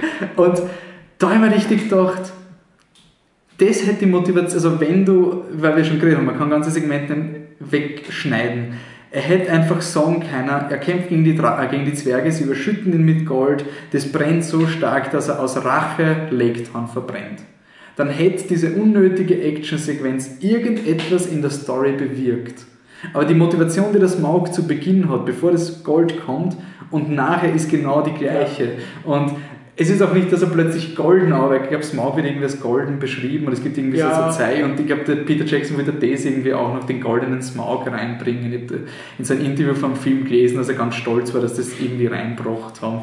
Und dann, dann, dann soll er halt im dritten Film Gold sein, dass irgendetwas an diesem blöden goldenen Zwerg für die Handlung sinnvoll ist. Aber jetzt ist wirklich so, es ist nicht notwendig, er hat die Motivation schon vorher und sie schütten halt noch Gold drüber und das Einzige, was davon bleiben wird, ist wahrscheinlich, dass der Eingangsbereich im dritten Hobbit Gold ausschauen wird. Das, Wenn überhaupt. wenn überhaupt, ja. Eh, Also ja. Gut, dann kommen wir von, einem, von einer Calamity zur nächsten. Wir sind nämlich beim Sauron. Der hat, also nicht Sauron an sich hat mehr Screentime bekommen, aber die ganze Gandalf-Story ist erweitert. Ähm, wir haben schon beim Eon erwähnt, alles ist scheiße in Mittelerde. Das ist irgendwie so die Grundmessage. Und was mir auch gefallen hat, wobei normalerweise war das ein Kritikpunkt beim ersten und beim zweiten Hobbit, es gibt total viel Flashbacks. Es gibt total viel so Previously on Hobbit. Also so, der Gandalf sieht irgendwas und siehst die Galadriel und der Necromancer. Also es waren so, ähm, ja, vor allem sind es auch sich wiederholende Sachen. Ja, Die irgendwie und eh alle dasselbe gerade sagen. das Problem, vielleicht, also es hat wirklich für mich so gewirkt beim Hobbit 2 wegen einem Schnitt, weil die Exposition zu Beginn gefehlt hat, war eben, waren es so, so ur viele schnelle Bullet Points, die noch, jetzt muss noch die Galadriel vorkommen, Beware the Necromancer! Und so, das hat sie nie gesagt, aber es ist so eine Catchphrase. Und, ähm, aber die, die Szene, die ich sagen wollte mit den Flashbacks ist gar nicht, aber dann machen wir die Flashbacks fertig. Also es sind sehr viele Previously on Hobbit Flashbacks, aber es ist auch ein Flashback da, den man noch nie gesehen hat, nämlich das Begräbnis des Hexenkönigs, kann man es so beschreiben? Ja, Irgendwie. Ja, Also man, ja. man sieht diese, diese Gräber, die der Gandalf aufwühlt, also, also die er dann aufsucht, die dann alle geöffnet sind und die neuen Ringgeister sind frei. Man sieht einen Flashback, wo halt die Leute den, den Ringgeist irgendwie nochmal begraben und man, man hört den Dialog von der Galadriel aus dem ersten Teil, für alle, die sich nicht erinnern. Ich ein bisschen respektlos finde fürs Publikum, dass man... ja. Ich finde das halt immer ein Ja. bisschen sehr... Man traut ihm halt wieder mal nichts zu. Aber das hat Herr der Ringe doch nie gemacht, oder? Das war ein Herr der Ringe für mich, ich meine, das führt jetzt wahrscheinlich eher wieder zu weit, aber Peter Jackson ist für mich einfach inzwischen ein ganz anderer als während der Herr der Ringe-Trilogie noch. Okay. Während er damals halt auch, einfach auch von äh, der Art, wie er Filme macht. Er sagt auch selber, äh, im Herr der Ringe hat er alles, was geht, draußen und Outdoor und Kostüm und alles. Und jetzt, ich meine, ich glaube, er sagt nicht offiziell alles, was geht im Studium und Greenscreen und so, aber macht Das ist schon viel, ja. Beziehungsweise dazwischen sind ja auch digitale Übergänge Ja. zwischen den Dingen. Auf jeden Fall, ja, es ist eine andere Art von Geschichte, die er erzählt. Äh, Aber dieser eine Flashback, den habe ich ganz gut gefunden, aus dem Grund, weil ähm, nur vom Visuellen weiß man, wenn man sieht, dass es schlimm ist. Und dieses Ganze, also der Hexenkönig von Angmar war für mich im ersten Herr der Ringe so richtig, also im ersten Hobbit so ein richtiger Dorn im Auge, weil das ist, ähm, ich habe das sogar mit den Zahlen irgendwie erklärt. Du hast irgendwie als neuer Zugang eigentlich. Also du hast den Gandalf und der trifft den Elrond. Das sind zwei Charaktere, die du jetzt eineinhalb von denen kennst du jetzt sozusagen. Dann kommt da rein, da steht irgendein Zauberer, die, äh, man weiß nicht, ob es ein Zauberer ist, ein alter Mann steht da und eine Frau steht auch da, die in einer anderen Sprache redet. So. Das heißt, wir haben jetzt zweieinhalb neue Charaktere, weil wir den Elrond schon halb kennen. Auch nicht wirklich, aber wurscht. Das heißt, wir wissen mal noch nicht mal ihren Namen. Dann kommt so, es ist eine Morgul-Klinge, erstes Vokabel. Die gehörte dem Hexenkönig, neue Person, aus Angmar, zweites Vokabel. Als Angmar, also was, ist jetzt, ist jetzt von Angmar oder heißt, es ist immer dieses, sie, verwenden, sie bezeichnen ihn als Angmar, aber er ist ja von Angmar. Und die so und so Leute begruben ihn in den Gräbern von so und so, deep inside und ah, du, du weißt einfach nicht, wovon sie reden. Es sind nur Vokabeln. Das ist für mich einer der großen äh, Momente, wo ich einfach gemerkt habe, okay, es ist nicht eine Hobbit-Adaption, sondern eben ein, ein Prequel zu, zu Herr der Ringe Trilogie. Ja. Auf jeden Fall, diese, diese Szene habe ich so arg gefunden, weil du hast keine Chance, keine legitime Chance, ja. diese Szene zu verstehen. Und in diesem neuen Flashback, wo sie den Angmat, also den Hexenkönig, zeigen, wie sie ihn begraben, kriegst du zumindest visuell mit, dass der nicht freikommen sollte. Ja, also der ist in Ketten eingeweht und an eine Betonplatte drüber und dann wird das noch zugemacht. Selbst wenn der Voice-Over nicht wäre, dann würdest du checken, dass es etwas ist vom Visuellen, was man nicht befreien sollte. Und es wird dann auch etabliert, wenn der Gandalf dann auch hinkommt, hast du die visuelle Referenz und weißt, das Ding, was auch immer es war, ist jetzt nicht mehr da. Ja. Und das funktioniert besser als in der jetzigen Version, wo der Gandalf einfach irgendwo reingeht und dann sagt er One of Nine okay, wer? Und dann reden sie plötzlich von Ringgeistern und dann sind wir eh wieder im Herr der Ringe-Gebiet und wir ignorieren alle Leute, die den Hobbit, also, also nicht die Leute, die, die es hat eh jeder den Herr der Ringe gesehen, aber die künstlerische Intention, den Hobbit als ja. Vorgeschichte zu sehen, sagen wir so, die wird einfach über den Haufen gehauen und diesen, diese drei, vier Sekunden vom, vom, vom Hexenkönig haben mir eigentlich ganz gefallen. Auch wenn nicht. Ich finde irgendwie auch grundsätzlich, von wegen, weil man halt nachher wirklich die, die Konfrontation hat zwischen Gandalf und Sauron, äh, insgesamt ist vor allem der Hexenkönig von Angmar und die Neuen viel bedrohlicher, weil man sie, man weiß nicht, was sie sind, man weiß nicht, sind da draußen, also in Gräbern und so. Äh, ja, natürlich wird irgendwie gleich äh, der ähm, Bezug hergestellt, dass sie nur Sauron folgen und bla bla, aber ich finde, das ist einfach so dieses dieses ungewisse Etwas. Während Sauron siehst du dann zumindest in dem Harry Potter 5 Kampf zwischen Gandalf und, äh, und Sauron. Plus 5 für die Kugelverteidigung. ähm, Schwarz gegen Weiß tritt quasi auf und die sind aber nur so. Das ist ja das, was ihnen eigentlich ursprünglich Sorgen macht. Die Morgul-Klinge, der Hexenmeister von Angmar, die Ringgeister. Und die bleiben irgendwie so immer noch dieses unbeschriebene Blatt. Mal davon abgesehen, dass du natürlich aus dem Herr der Ringe weißt, was. Ja, aber es, ist dann auf jeden Fall irgendwas Komisches und es, dann, genau. es gibt anscheinend neun. Ähm, ich meine, wir werden sie anscheinend im dritten Hobbit sehen. Ja, wie der Trailer jetzt anscheinend gezeigt hat, das war mir relativ überrascht. Aber kommen wir jetzt wirklich zur Gandalf Story. Also Gandalf in einer Szene, die ich einfach unglaublich liebe, flippt aus, weil jemand ein, ein, Schwarz, ein, ein Auge Saurons Graffiti wohin gesprayt hat, obwohl in der Beorn eh schon vorher gesagt hat, dass der Necromancer urböse ist und der die Mordor-Klinge gesehen hat, aber was Gandalf wirklich motiviert, ist ein Graffiti und es ist so, wie wenn der Gandalf ein Hakenkreuz sehen würde und sagt, oh mein Gott, Hitler ist wieder da! Das ist, ich finde die Szene einfach ja. so cool, wenn man sie innerhalb der Welt sieht. Weil, ich meine, Augen Saurons wird es doch immer geben. Ja, also vom, vom Hinkritzeln und Wiederbetätigungsgesetz sozusagen, die, die gehen nicht weg. Auf jeden Fall, er geht nach Dal Guldur und Davor gibt es zu Beginn des Films eigentlich noch eine wichtige Establishing, nämlich der Vater von Thorin. Genau, also gleich am Anfang vom Film eh. Erster Flashback, äh, Gandalf trifft in Bree auf Thorin. Die Szene ist ja gleich mal viel länger und da sprechen sie schon ein erstes Mal über Thorins Vater Freien. Äh, und was da vor allem von Information her ein sehr interessanter Aspekt ist und auch wieder halt Bogen Richtung Herr der Ringe aufbaut. Äh, sie sprechen von einem der sieben Ringe, die die Zwergenkönige einst von Sauron geschenkt bekommen haben. die auch in der Extended Edition vom ersten Hobbit auch erwähnt wurden. Also es ist auch eine Storyline, die ja schon im ersten im Extended Stimmt, Hobbit, stimmt. nicht im Hobbit ersten, aber Extended, Aber genau. sind sie schon da. Und äh, ja, Freien dürfte eben den letzten dieser sieben Ringe äh, besessen haben vor der wichtig? Schlacht von Moria. Ähm, ja, grundsätzlich, Sauron hat dann begonnen, alle seine Ringe wieder einzusammeln, beziehungsweise suchte eben auch schon nach dem einen Ring, Mhm. beziehungsweise während seiner ersten Herrschaft, Herrsch während seiner ersten Herrschaft hat er schon äh, Zwergenringe wieder eingesammelt und gut, die Menschen sowieso umgedreht, Ja. die Ringgeister. Ähm, nur die Elbenringe halt nie bekommen. Und ich glaube, während eben seiner ersten Herrschaft hat er auch schon sechs der sieben Ringe an sich wieder, wieder an sich gebracht oder waren verschwunden. Mhm. Und Freien dürfte eben eigentlich diesen letzten Ring besessen haben. Und ja, das war ja auch der Grund, warum er in der Schlacht von Moria äh, nicht umgebracht wurde, sondern ihm mal zur mal wieder der Finger abgeschnitten wurde.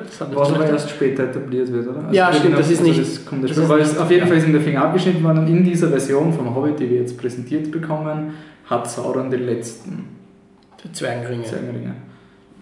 Was ändert? Also gibt ihm mehr Power sozusagen. Oder? Ja, beziehungsweise einerseits, äh, ja, er ist halt gerade wieder am Macht anhäufen und so und da schadet sicher nicht, die Zauberringe wieder in. Also so wie Einhornblut für einen Voldemort. Genau.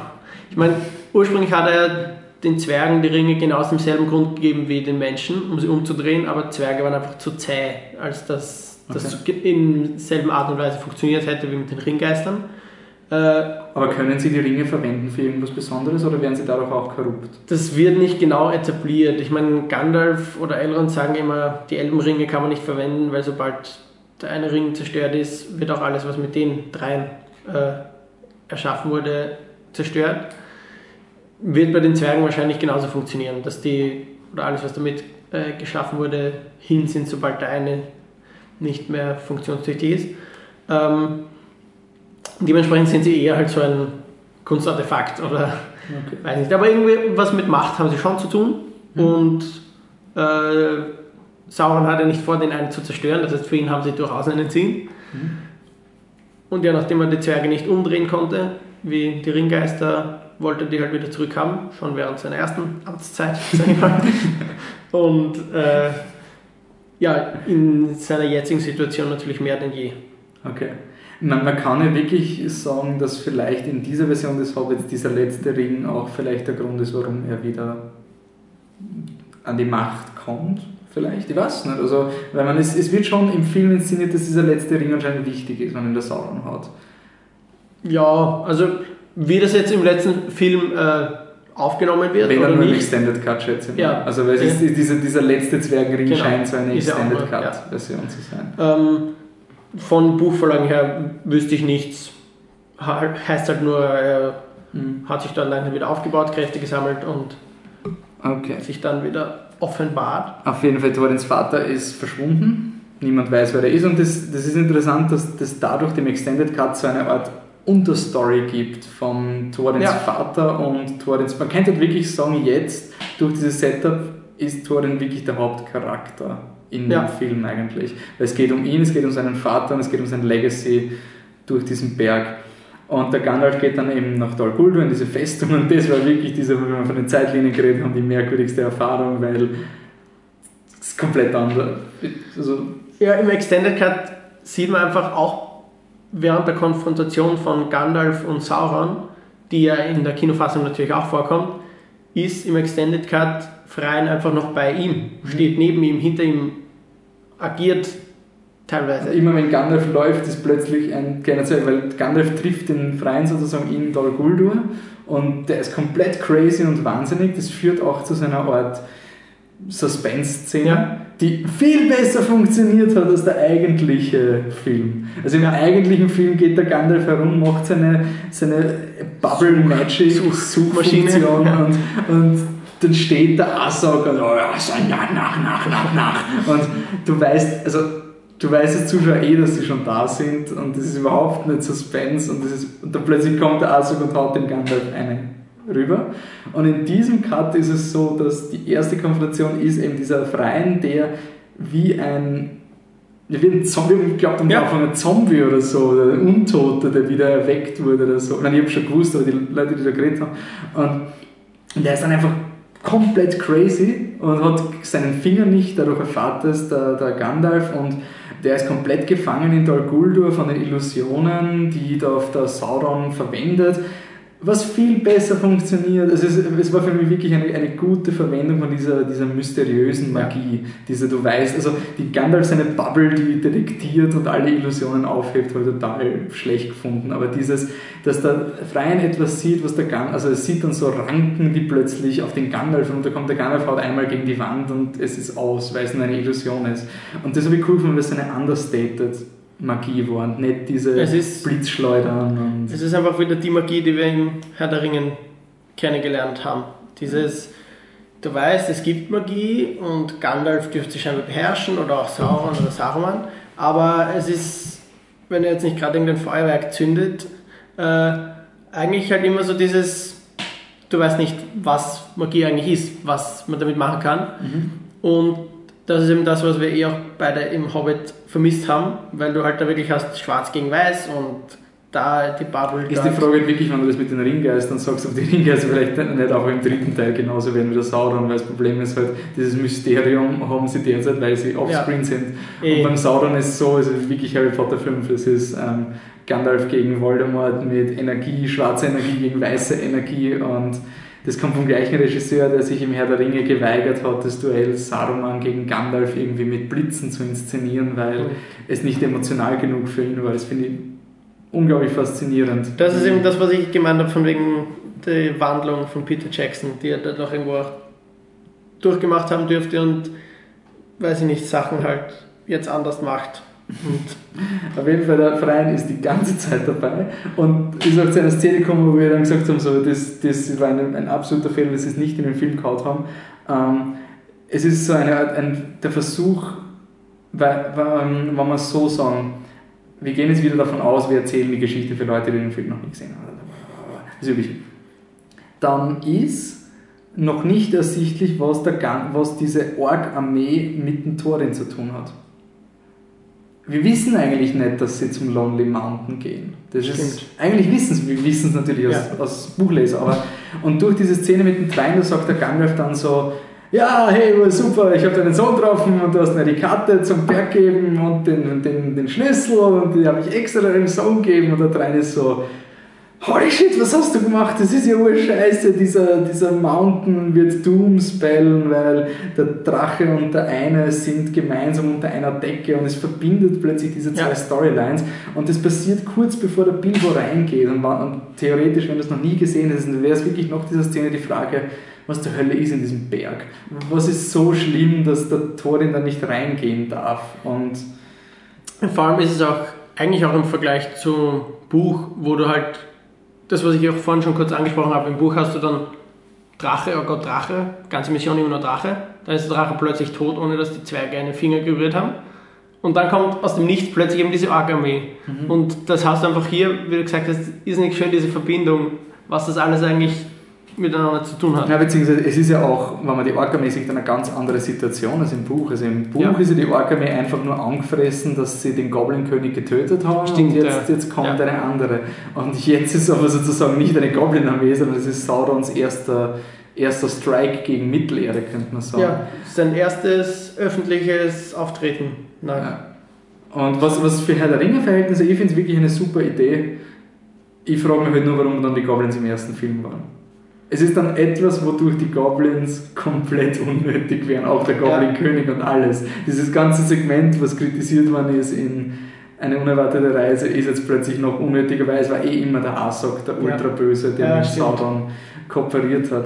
Aber auf jeden Fall in dieser Szene wird auf jeden Fall sehr viel Gravitas für diesen ganzen Herr der Ringe geschaffen und dann wird noch erwähnt der Thorin, dass er urglücklich ist, dass er, also der, der Freien erwähnt noch ein paar Mal, dass er urhappy ist, dass er am Leben ist und wie tragisch das jetzt wäre, wenn er jetzt sterben würde und wie stolz er auf seinen Sohn ist und dass er sich freuen würde, seinen Sohn noch zu... Nein, ich sag nicht, aber ich habe mir schon irgendwie so gedacht, durch diese Zeitlinien-Argument, so da steht ein Typ neben Gandalf, der nicht im Film war, Mhm.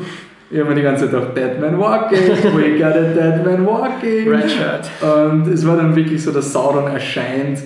Der, der Freien sagt noch einmal, ähm, was sagt er, sagt meinem Sohn, Ja, dass ich ihn liebe genau. oder sowas. Und dann wieder aufgefressen vom Sauron. Was ich cool finde, weil es, es gibt dem Sauron dadurch wirklich so eine Bösartigkeit. Er tötet jemanden netten.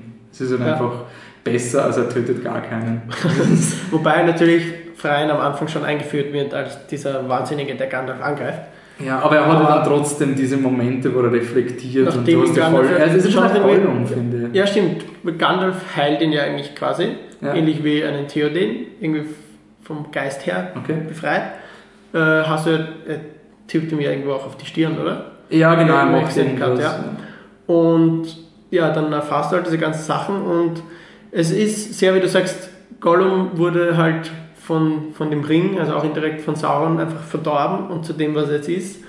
Und Freien wurde auch wahnsinnig, weil er halt von Saurons Illusionen da in Dol Guldur Mhm. eingesperrt war. Und das, das finde ich, schlagt jetzt eine richtig schöne Brücke zum Thorin, weil Ja. es halt einfach diese, diese Madness wird etabliert und die, die Wichtigkeit vom Thorin und dass es jemanden gibt, der, also dass auch wirklich jemand, nicht nur die Zwerge und der Bilbo vermuten, dass der Thorin jetzt demnächst batshit crazy werden könnte, aber da wird wirklich etabliert, dass, dass es echt keine gute Idee ist, die, den Thorin da in diese Situation zu bringen. Plus es gibt in Sauron halt einen bösen Moment. Das Einzige, was mich wirklich stört, sie haben diesen Wilhelm-Schrei, diesen der was immer in den Filmen vorkommt, der ist reingeschnitten worden, wie der Vater von Thorin stirbt. Das war ein bisschen schade. Ja. Also das, das zerstört halt irgendwie die ganze Dramatik. Ja. Dass er ist so, sag mir so, dass ich ihn liebe.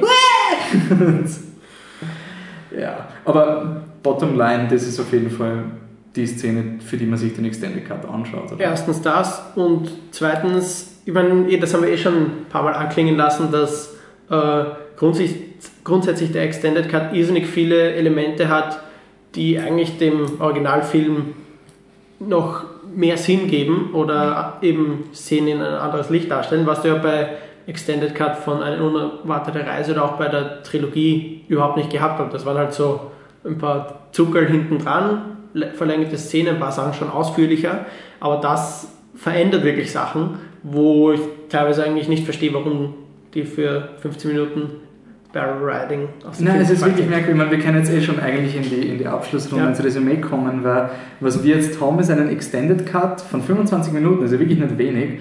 Und wenn man es anschaut, wir haben gehabt, wir haben Beorn, sagen wir yay, wir haben Düsterwald, yay, bis auf den, den Blinddarm, Blinddarm. Hirsch. Stephen Fry muss nicht sein, aber generell Lake Town, yay.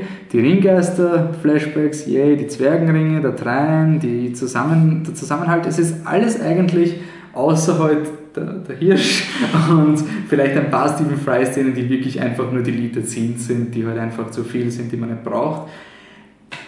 Machen Sie, geben Sie dem Film mehr Profil. mehr Profil, mehr Tiefe. Also für mich wirklich, wirklich gute Szenen einfach. Hat sich dadurch deine, deine wie, wie siehst du den Hobbit? Wir haben beide vor dem, vor dem Hobbit, also vor dem Hobbit 3 jetzt mit jemandem geredet, wo wir gesagt haben, sind ein bisschen gebrochen Ja. vom, durch den Desolation of Smaug. Wie hat sich das jetzt verändert? Man sicher hat der Film immer noch die Elemente, die uns äh, so sauer aufgestoßen sind, nach, dem, nach der Kinofassung schauen. Aber manche Sachen äh, werden einfach dadurch, also nie, die Sachen, die wir damals schlecht gefunden haben, mit denen können wir immer noch nicht, also verstehen wir immer noch nicht und äh, daran wird sich auch nichts ändern. Aber der Film als Ganzer hat einfach gewonnen durch diese Szenen und entfacht wieder ein bisschen mehr Euphorie für. Ich verstehe noch nicht, warum man die Filme, also ich meine, das ist ein Grundargument und das, das wird einfach so sein, aber warum man immer zuerst die Character Moments schneidet, bevor man die Actionsequenzen schneidet, weil dieser Film, diese 25 Minuten hätten drin sein sollen Ja. und die, der Legolas, der gegen den Oberorg kämpft und ihn nicht mit Pfeil und kannst du mir eine, eine Erklärung, Legolas gibt es eine, eine, im Herr der Ringe Text eine Erklärung, warum Legolas hin und wieder mal mit dem Schwert kämpft, obwohl er immer alle Leute mit dem Pfeil und. Bogen erschießt. Nein. Es, das ist wirklich so eine Szene und die dauert noch so lange und diese ganzen Kampfszenen und du hast eine Stunde Lake Town und, und Drachenkampf eigentlich in diesem Film. Und da finde ich es einfach doppelt bitter, wenn dann diese 25 Minuten nicht drin sind. Weil ich meine, ja, die Probleme sind noch immer da. Ich glaube aber, dass ich mit diesen Szenen den Hobbit 2 besser ertragen hätte. Ich glaube auch, dass Weil es ich mit einfach mehr- positiveren Gefühl. es gibt ja auch mehr ein Herr der Ringe-Gefühl, eben durch Ja. diese, diesen Ja. Dreien und die Orgringe. Es ist einfach was Größeres von dem her, weil es ist eben nicht mehr so willkürlich, dass jetzt die Ja, und eben auch durch so diese Kleinigkeiten wie diesen 2 Sekunden Flashback an die Ringgeister ist nicht mehr nur mehr ein random Grab, sondern Ja. es ist auch innerhalb der Geschichte etabliert worden. Ich finde jetzt auch den Beorn nicht mehr so unnötig Ja. wie im Film. So, wirklich, ich hasse Zwerge, aber, aber Orks hasse ich noch mehr. Genau. Das war's. Und ja, dann sind wir uns noch immer uneins über den Hobbit. Ähm, und beziehungsweise die Frage, ob, wie man den Hobbit überhaupt verfilmen kann, sind wir nicht schlauer geworden. Nein. Eigentlich. Wären wir wahrscheinlich auch nach dem dritten nicht, weil Ich würde sagen, diese Diskussion verlegen wir wirklich, sobald wir, sobald wir alle drei Ja. Teile haben, machen wir mal eine, eine Verfilmung. Aber machen wir noch einen kurzen, das geht jetzt auch. Ja, ich bitte, ihr, habt- wenn ihr das noch immer hört, dann sind euch die nächsten 15 Minuten auch wurscht. Also danke. Wenn ihr bis dahin hört, dann ist das Codewort noch irgendein Wort. ähm, Ring 1, 2, 3 Ring 1, 2, 3. das ist das Passwort für. Für die, für die Hörer, wenn sie es jetzt hört und am Ende kommt noch eins, dann erkennt sie nämlich die Leute, die gecheatet haben und nur das Ende gehört haben. ihr wisst, Ring 1, 2, 3 kommt auch noch. Okay, dann kommen wir noch kurz, also wir nicht, nicht ultra im Detail, aber wir, wir sind jetzt nur noch, ja, eigentlich einen Monat vom Ja. letzten Film entfernt. Wir nähern uns dem, ähm, dem dritten Hobbit-Film. Worauf können wir schließen nach diesem Extended Cut, beziehungsweise nach diesen zwei Filmen, was erwartet? Oder was sind die Facts? Gib uns mal die Facts, was man Was uns erwartet. Laufzeit, wie lang wird er sein? Wie, viel, viele Minuten wird eine Schlacht sein? Ähm, ja, prinzipiell, wie wir eh auch äh, auf Flip the Truck jetzt schon immer mehr Informationen preisgeben können zum finalen Hobbit-Film, äh, kommt jetzt die ganze Promotion und alles wieder in Gang und man kann immer mehr Informationen über den letzten Film einholen. Und ja, was uns erwartet. Äh, einerseits von dem, was wir spekulieren, sind wir uns relativ einig, dass sehr viel Zeit verwendet wird, nachdem alles beendet ist, um halt noch mehr den Bogen zum Herr der Ringe zu Also schließen. nachdem die Schlacht, also die Schlacht der fünf Heere wird nicht, die Schlacht wird nicht vorbei sein und dann ist der Film Genau. aus, sondern ich, ich, ich tippe auf, machen wir eine Wette, ich sag 20 Minuten nach der Schlacht sind. 20, ich erhöhe auf 40. 40? Oder okay, na passt, machen wir. Ja, aber- aber- was liegt, das liegt. Jetzt ist die Frage, wie definieren wir das Ende der Schlacht? Jetzt gibt es Spoiler Alert. Wurscht, das besprechen wir dann intern. Die Schlacht, also du sagst 20, ich sag 40. Äh, umgekehrt. andersrum, ja. Ich sag 20, du sagst 40. Ähm, ja, dass auf jeden Fall noch einiges kommen wird mit zurück ins Auenland und dort. Äh, nur kurze Frage, wie viel soll, darf, kann ich eigentlich spoilern? Ich würde sagen, wir machen jetzt auch einen Spoiler. Okay, passt.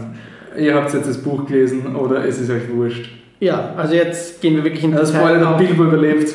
auf Informationen ein, die wir teilweise jetzt schon haben oder auch Spekulationen von uns sind. Äh, zum Beispiel weiß ich, dass äh, Frodo nicht mehr vorkommen wird. Okay. im, was schon noch viel spekuliert wurde, ob wenn, man, wenn Bilbo dann wieder zurückkehrt ins Auenland, ob dann Frodo nicht nochmal einen Auftritt hat. Äh, nichtsdestotrotz glauben wir, dass recht viel Zeit noch verwendet wird. Aber Ian Holm wird vorkommen als ja, Bilbo. das auf jeden Fall. Also, glaube ich. Doch. Werden wir sehen. Ähm, einiges an Zeit verwendet wird, um nochmal äh, diese 40 Jahre, die dazwischen liegen oder so, nochmal aufzufüllen. Aber glaubst du, wird sein Ort Kalender sein? So, dann ist das passiert. dann Nein, ist, also, nein, nein, weil das wenn man das wirklich sagt, 40 Minuten, das ist ja. Wie machst du das, dass das nicht irgendwie. Und dann sind die Zwerge zum Besuch kommen. Ja, Ich glaube, dass es äh, eher noch sein wird, halt ein äh, noch in time, also von Aber der Rückreise her, dass sie dann noch Sachen das heißt, du glaubst. Elrond-Aufenthalt kommt auch nochmal. Also, dass er zum Elrond zurückkommt und dort noch ein bisschen Party macht und weitergeht. Ich, ich weiß nicht, ich bin noch unentschlossen, aber allein von der Motivation her, dass er ja dann seinen Lebensabend gern im Buchtal verbringt, würde es von dem her nicht schaden, da nochmal das bisschen zu motivieren, dass er nochmal Ja. bei Elrond vorbeischaut. Äh, ja, werden wir sehen. 40 war vielleicht übertrieben, aber egal, was liegt das Bild? Äh, ja, auf jeden Fall, vielleicht fangen wir nicht am Ende des Films an, sondern am Anfang. Ja. Ähm, gut, Smaug ist gerade unterwegs Richtung Lake Town, also Richtung Seestadt. Kann sein, dass ihn irgendjemand mit einer schwarzen Pfeil umbringt. Ja, vielleicht, wir wollen ja nicht spoilern. das sind reine Spekulationen. Äh, auf jeden Fall wird dann einiges halt so Diplomatie-Zeugs anstehen, Mhm. wenn der Drache weg ist, das Gold im Erebor mehr oder weniger offen steht und halt sich jeder eine Scheibe abschneiden will. Und der Tor den irgendwie nicht wirklich teilen wird. Genau, und gegebene Versprechen nicht einhalten wird, wie auch im Trailer schon zu hören ist. ähm, ja, dann äh, wer- werden sich halt diese diplomatischen äh, Sachen zuspitzen Mhm. und dann mehr oder weniger, bevor es innerhalb ist, kurz bevor es innerhalb äh, der Menschen, Zwerge und Elben zur Eskalation kommt, äh, bahnt sich dann das Heer von Sauron den Weg Mhm. zum Lonely Mountain. Ähm, Also hat Sauron dann eigentlich auch einen Public Service geleistet, weil er die Völker von Mittelerde geeint hat. Ja. Beziehungsweise könnte man schon auch aus Sauron Sicht sagen, äh, shit happens, blöder Zeitpunkt, da stehen gerade drei Heere nebeneinander. Wenn er ein bisschen wartet, zerfleischen sie sich gegenseitig und er braucht nur noch drüber fahren. Aber gut. Ähm, ja, auf jeden Fall wurde jetzt schon angekündigt, die Schlacht selber wird nicht weniger als 45 Minuten des finalen Filmes in Anspruch nehmen. Aber Peter Jackson hat wahrscheinlich auch realisiert, dass man hin und wieder auch die Darsteller zeigen muss. Ja, ja, also es ist, sie haben jetzt ihre Regel aufgestellt, dass nur maximal äh, zwei, drei Shots von random Leuten, die abgeschlachtet Aber werden. das ist die Frage, wie man das definiert, weil wenn ein Shot von Legolas ein Shot ist, wo er auf einem Ork so herumsurft und dann auf Zwerg, Zwerge draufspringt, dann ist es kein Shot für mich. Also Ja. unter Shot verstehe ich, dass du den Schauspieler komfortabel filmst, wie er gerade schauspielt. Also ich bin mir nicht sicher, ob diese Regel, ich glaube, die muss man ein bisschen mit Grain of Salt. Ob wir da nicht Sachen verstehen als. Und die Frage ist auch, was er mit 45 Minuten Schlacht Eben. versteht. Also ob also es wird aber, du meinst, vorher wird es nicht zu einer Konfrontation kommen zwischen Elben und Zwergen, dass sie die Mhm. irgendwie schon gegenseitig ein bisschen umbringen und dann kommen erst die Orks. Vielleicht ein bisschen, aber nicht sehr ausschweifend. Ich glaube eigentlich nicht. Und was sind die fünf Heere? Die fünf Heere sind Nummer eins die Zwerge, die unsere 13, 13 bekannten Zwerge, äh, Bilbo jetzt mal mitgerechnet, nein, das, mit dem Bilbo sind es 14, ähm, plus äh, das Heer von Dain dem Zweiten, Woher kennt man den? entfernter, fetter Verwandter von äh, Thorin. Ich weiß nicht, ob er ihn vielleicht sogar erwähnt, während sie Es, bei... es ist beim Bilbo im ersten Teil kommt der Thorin gerade von einer Konferenz Genau. mit den Zwergen Die- Overlords genau. und die haben gesagt, nein, machen wir nicht. Und Dain der Zweite ist eben einer von denen, der eben direkt daneben im Blauen Gebirge oder so angesiedelt ist. Es ist oben, oder? Also Ja. von, von, von Lonely Mountain Ja, ich glaube, das müsste das Blaue Gebirge sein, weil dort verschwinden auch die blauen Zauberer. Egal, das führt jetzt viel zu weit. Auf jeden Fall kommt er eben zur Hilfe, weil äh, Thorin, glaube ich, an ihn Nachricht geschickt hat. Einerseits grundsätzlich, dass er halt Naja, er hat ja auch den Arken, also das ist ja im Film erfunden Genau. worden als, als Rechtfertigung, es ist im Buch nicht so, wie der, der den Arkenstein hält, kommandiert die Zwergenheere. Also das wird die Ausrede für den Film sein. Ja, stimmt. Im Buch, glaube ich, schickt er nur so, hey Bro, wir brauchen Ja, genau, Heer, ich glaube. komm her. Ähm, das ist Nummer eins. Das Elbenheer von Franduil, der seine Hallen verlassen hat und laut Trailer halt irgendwas zurückfordert, was Die, die, diese, diese silbernen Dingseln, die er auch will. Also im, im zweiten Hobbit-Film sagt er, er will was zum Thorin. Das ist ja diese Genau, World genau. of Warcraft-Szene, Genau. so gib mir drei Elbendiamanten und dann darfst du weitergehen. genau. Und im Extended Cut vom ersten Hobbit sieht man die ja sogar. Das war ja diese Szene, Ah ja, wo stimmt. sie ihm das zeigen und dann machen sie die Truhe zu und das führt zum Bruch Ja. zwischen Zwergen und Elben. Also auch ein Grund für den Extended Cut vom ersten. Genau. Ähm, also ja, Zwergen, Elben. Dann natürlich wurde den Menschen versprochen, dass sie Gold vom äh, Gold kriegen, wenn der Erebor zurückerobert ist, Mhm. was Thorin auch nicht hergeben will. Das heißt, er ist schon so weit, dass ihm Bilbo konfrontiert ihn eh auch im, Tra im Trailer schon damit. Er hat jetzt den Berg zurückerobert, reicht ihm das nicht mit all seinen Schätzen, ob er nicht ein bisschen Gold und ein bisschen Silber hergeben kann, was er eigentlich versprochen hatte. Aber zu dem Zeitpunkt ist halt die Krankheit, sein Wahnsinn schon so weit fortgeschritten, dass er dann nicht mehr mit sich verhandeln lässt. Mhm. Das heißt, die Menschen führen ein weiteres Heer, vermutlich angeführt von Bart, Also ich kann es mir nicht vorstellen, dass Naja, verhandelt ja auch im Trailer. erstens ja. Es ist ja erstens cool, wenn man den Stephen Fry im Trailer sieht. Do you want peace or war? das stimmt. Nein, der Also- sitzt da sowieso, würde auch viel zu sehr auf der faulen Haut sitzen und ich weiß nicht, ob er nicht halt einfach beim Drachenangriff schon drauf geht. Ja, das kann sein. Ich glaube, im Buch überlebt er, gell? Da, da Ja. flüchtet er irgendwie und, Und- dann machen sie es so, dass ein Teil in Lake Town bleibt Genau. und ein Teil Und er- diese alte Stadt, genau. der, der City of. Dale, Genau. ja, Tal, Tal. wieder aufbauen. Ja. Okay, also das sind wir drei und wer sind die anderen? Ähm, die anderen sind die Orks, ähm, die ja, einfach Saurons Armee, Mhm. Auch wenn ja da jetzt nicht nur Orks drinnen sind, sondern Wagreiter und was alles zu bieten haben wird, äh, katapulttragende Trolle und alles, was der Trailer und der Film dann halt zu bieten hat. Äh, und das fünfte Heer sind die Adler. Okay, ist das im Buch auch so? Oder? Ja, Weil ich immer glaube, die Waage sind das. Dachte ich auch. Ich war mir da selbst immer unsicher und auch jetzt bin ich mir gerade wieder, aber ich mich schon wieder vertue.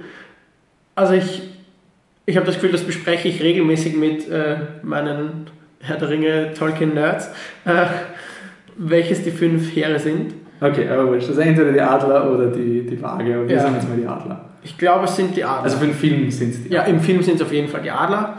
Äh, wobei auch da Peter Jackson schon gemeint hat, er möchte nicht, im Buch kommen ja die Adler und sind mehr oder weniger wirklich halt ausschlaggebend dafür, dass die Schlacht gewonnen wird und wieder mal die Adler kommen und alles ist gut. Ja, so wie im dritten Genau. Teil sozusagen. Ja. Äh, und das möchte Peter Jackson eben bewusst jetzt nicht haben, sondern halt wirklich einfach als ein Part von der Schlacht, die Adler kommen. Aber Äh, meinst du, dass sie schon vorplanen, dass die Adler dann schon so bei der Kriegsbesprechung schon sein werden? Oder dass Nein. trotzdem die Adler kommen? Die Natürlich werden die? Adler Weil Also ich, so wie es der Peter Jackson beschreibt, er will halt nicht die Armee der Toten aus den Adlern machen, Genau, oder? Dass die genau. Adler einfach kommen und alles wegmetzeln. Genau.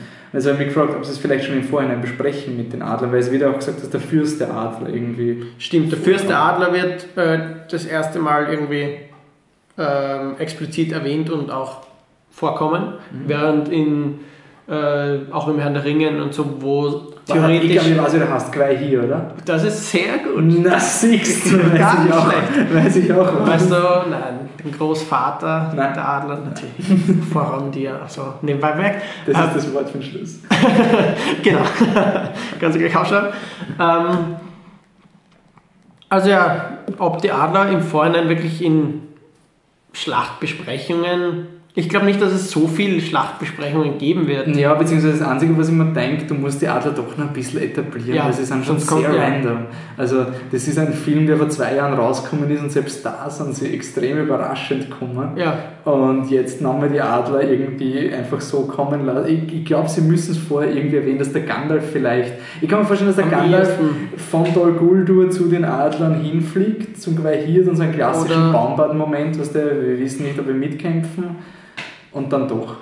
ja, entweder das oder dass vielleicht der Radagast nochmal Ja, stimmt. spielen lässt, falls er noch am Oh, falls er Leben noch ist. lebt. ich ich sage noch immer, da- also da, da haben wir ja eh schon letztes Jahr einen Post gemacht, Has Gandalf's Staff sealed Radagast's fate, wo spekuliert worden ist, ähm, ob der Gandalf, ob der Radagast stirbt, weil der Gandalf seinen Zauberstab hat und ich glaube nicht immer, dass es so sein wird. Ja, Ja. mir wäre es am Anfang gar nicht so aufgefallen, dass es eh. Du hast mich dann irgendwann damit Nein, ich, bin konfrontiert. äh, ich bin auch nur Also, auf okay. Anmerkungen gekommen und dann haben wir gedacht, hey, eigentlich die schon relativ ident aus. Und dann hat der Peter Jackson im Audiokommentar gesagt so, ja, ähm, es wird einen Grund geben, warum der anders ausschaut. Also ich glaube nicht mehr, dass der Radagast draufgehen wird. Die Frage ist, wann. ja, Ob er bei Dol Guldur raus, drauf geht, aber anscheinend so wie es ausschaut, ist er dann nicht dabei, sondern eher... Ja, wobei Gandalf hat ihn ja auch in der Kinofassung von, von Smogs Einöde schon weggeschickt, um den Weißen Rat zu holen oder eine Nachricht zu Mhm. schicken. Ja. Dementsprechend kann ich mir schon vorstellen, dass Radagast Oh, mit dem Weißen Rat mit Gott, glaubst nicht, der Radagast das kleine blöde Kind, was du in diese Actionfilme hast, so diesen Du hast genug getan, jetzt übernehmen wir es. Und er Ja. sagt, nein, ich will mitgehen und dann sowas und dann, dann will er sich auch wichtig machen und geht drauf. Ja, Das könnte passieren. ich bin neugierig, weil ich glaube nicht, dass das Publikum so eine äh, emotionale Bindung zum Radagast Eh. hat. Ich glaube, es wird aber eine äh, tragische Sequenz Ja. sein und schauen wir später. ja, es soll ja auch für uns noch ein paar Überraschungsmomente geben. Aber Dol Guldur kommen anscheinend die Ringgeister vor. Ja, Und Ich weiß nicht, ob ich könnte mir sch- schon vorstellen, dass es sogar noch so weit geht und die Ringgeister in die Schlacht schickt. Noch weiter. du meinst beim einsamen Berg? Ist für mich nicht ausgeschlossen von Peter Jackson her. Okay, und Gandalf, äh, Saruman sagt im Trailer, Leave Sauron to me. Ja, ich glaube, ist schon halt dient in erster Linie wieder für äh, Richtung Herr der Ringe. Von Mhm. wegen Sauron, äh, Saruman möchte ja eigentlich den einen Ring an sich bringen und eigentlich Saurons Platz einnehmen. Ja. Und das ist auch von der Buchvorlage her, also es kommt irgendwo in den Anhängen zum Herr der Ringe vor, dass ähm, Sauron zuerst, ich weiß nicht, ob es nicht sonst auch noch irgendwo vorkommt im Herr der Ringe oder so, weiß nicht, dass der Weiße Rat eben Gandalf drauf drängt, Sauron zu vertreiben aus Dol Guldur. Saruman wehrt sich dagegen und sagt, nein, das ist nichts. Er er fängt erst an, das ernst zu nehmen, wie der Sauron irgendwie den Fluss durchsucht, wo der Isildur gestorben ist. Genau. Oder so. Erst wie dort die Orks Genau. kommen, lässt er sich überzeugen.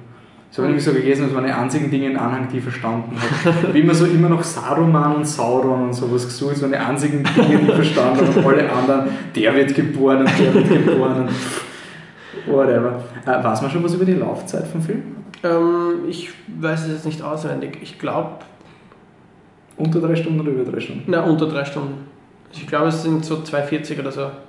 Es ist ja human. Aber vielleicht ist es auch nur eine willkürliche Zahl, die mir jetzt in den Kopf eingeschossen ist. Wenn es was anderes ist, posten das noch. Das auf jeden Fall. Ähm, und kommt Gollum vor?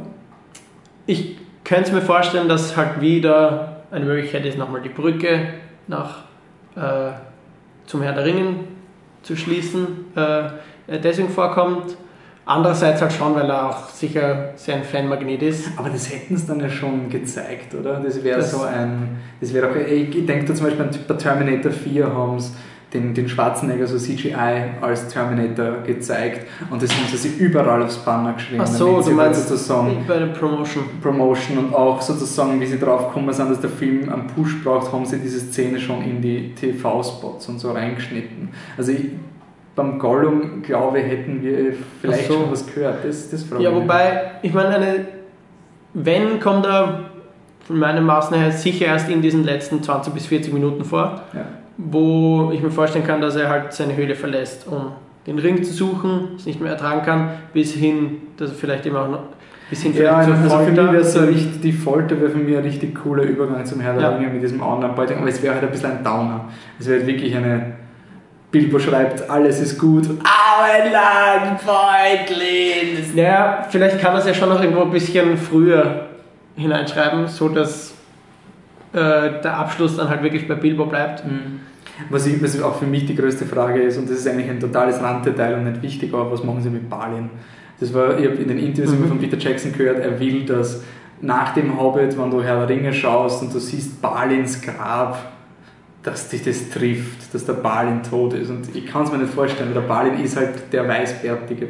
Ja, ich meine, sie haben schon versucht, es ist ihnen halt nur mäßig gelungen, sag ich mal, äh, Balin schon etwas mehr zu etablieren als die anderen Ringe und auch, äh, Ringe, als die anderen Zwerge und ihn halt vor allem äh, dem Bilbo gegenüber mehr Kontakt haben zu lassen. Also er sagt ja auch irgendwie, er ist auch der, der als erstes Bilbo verteidigt, als im Smaugs Einöde Ja. nachdem Bilbo schon drin ist und Thorin ihm nicht helfen möchte, weil er nichts riskieren möchte, ist Balin einer der ersten, der ähm,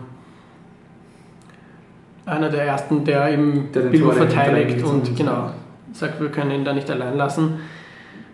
Bisschen was muss schon noch kommen, damit wirklich das gewünschte Effekt eintritt. Ja, und vor allem, ich meine, wir haben ja jetzt vom Filmstandpunkt noch keinen Begriff von Moria. Es ist zwar im Extended Cut jetzt ein paar Mal mehr erwähnt worden, aber wir wissen immer nicht, was es eigentlich ist, außer ein Set, wo viel gekämpft worden ist. Ich kann mir schon vorstellen, dass auch das ein Punkt nach der Schlacht ist, dass eben Balin beschließt, Moria wieder einzunehmen und da nochmal mehr erklärt wird, was Moria eigentlich ist.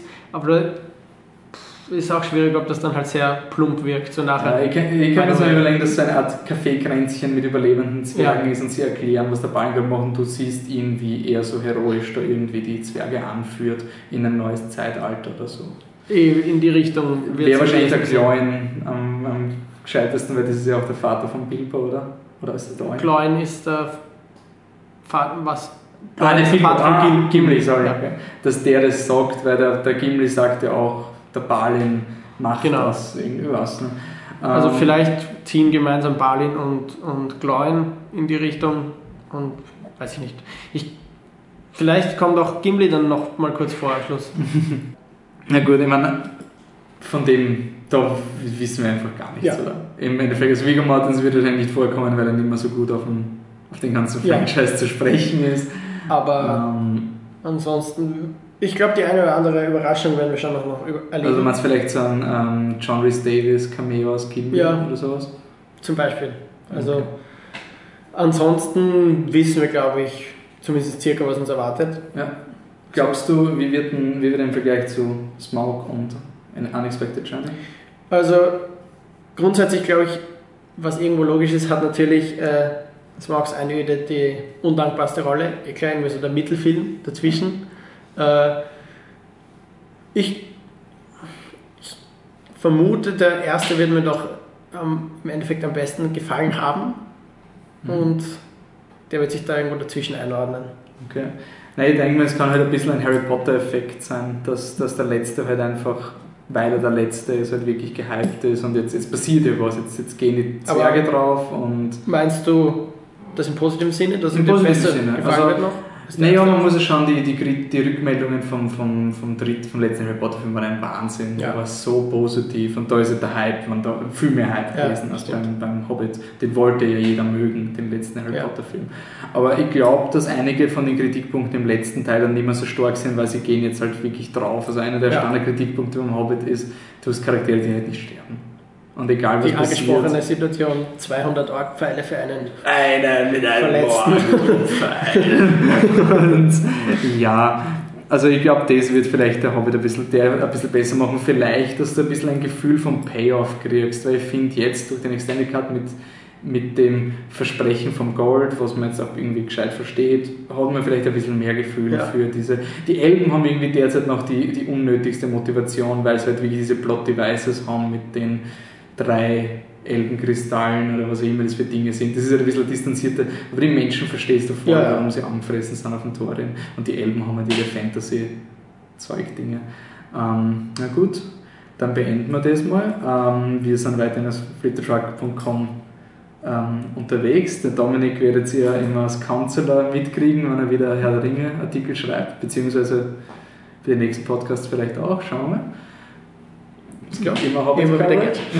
Und ansonsten flittertruck.com. Was haben wir noch? Wir haben Facebook. Ah, jetzt habe ich Gramme nicht dabei, das geht nicht, wenn man mit der Gramme nicht anstachelt. Also Facebook.com slash flipthetruck. Wir sind auf Twitter mit flip-der-truck. Wenn ihr ganz großzügig zügig seid, gebt uns eine iTunes-Review. da freuen wir uns sehr gern drüber. So, für alle Leute, die jetzt durchgehalten haben, was ist das geheime Codewort, was sie posten müssen am Ende? voran dir. Schaut nach, wie man den schreibt. Und bis dann, ciao. Servus.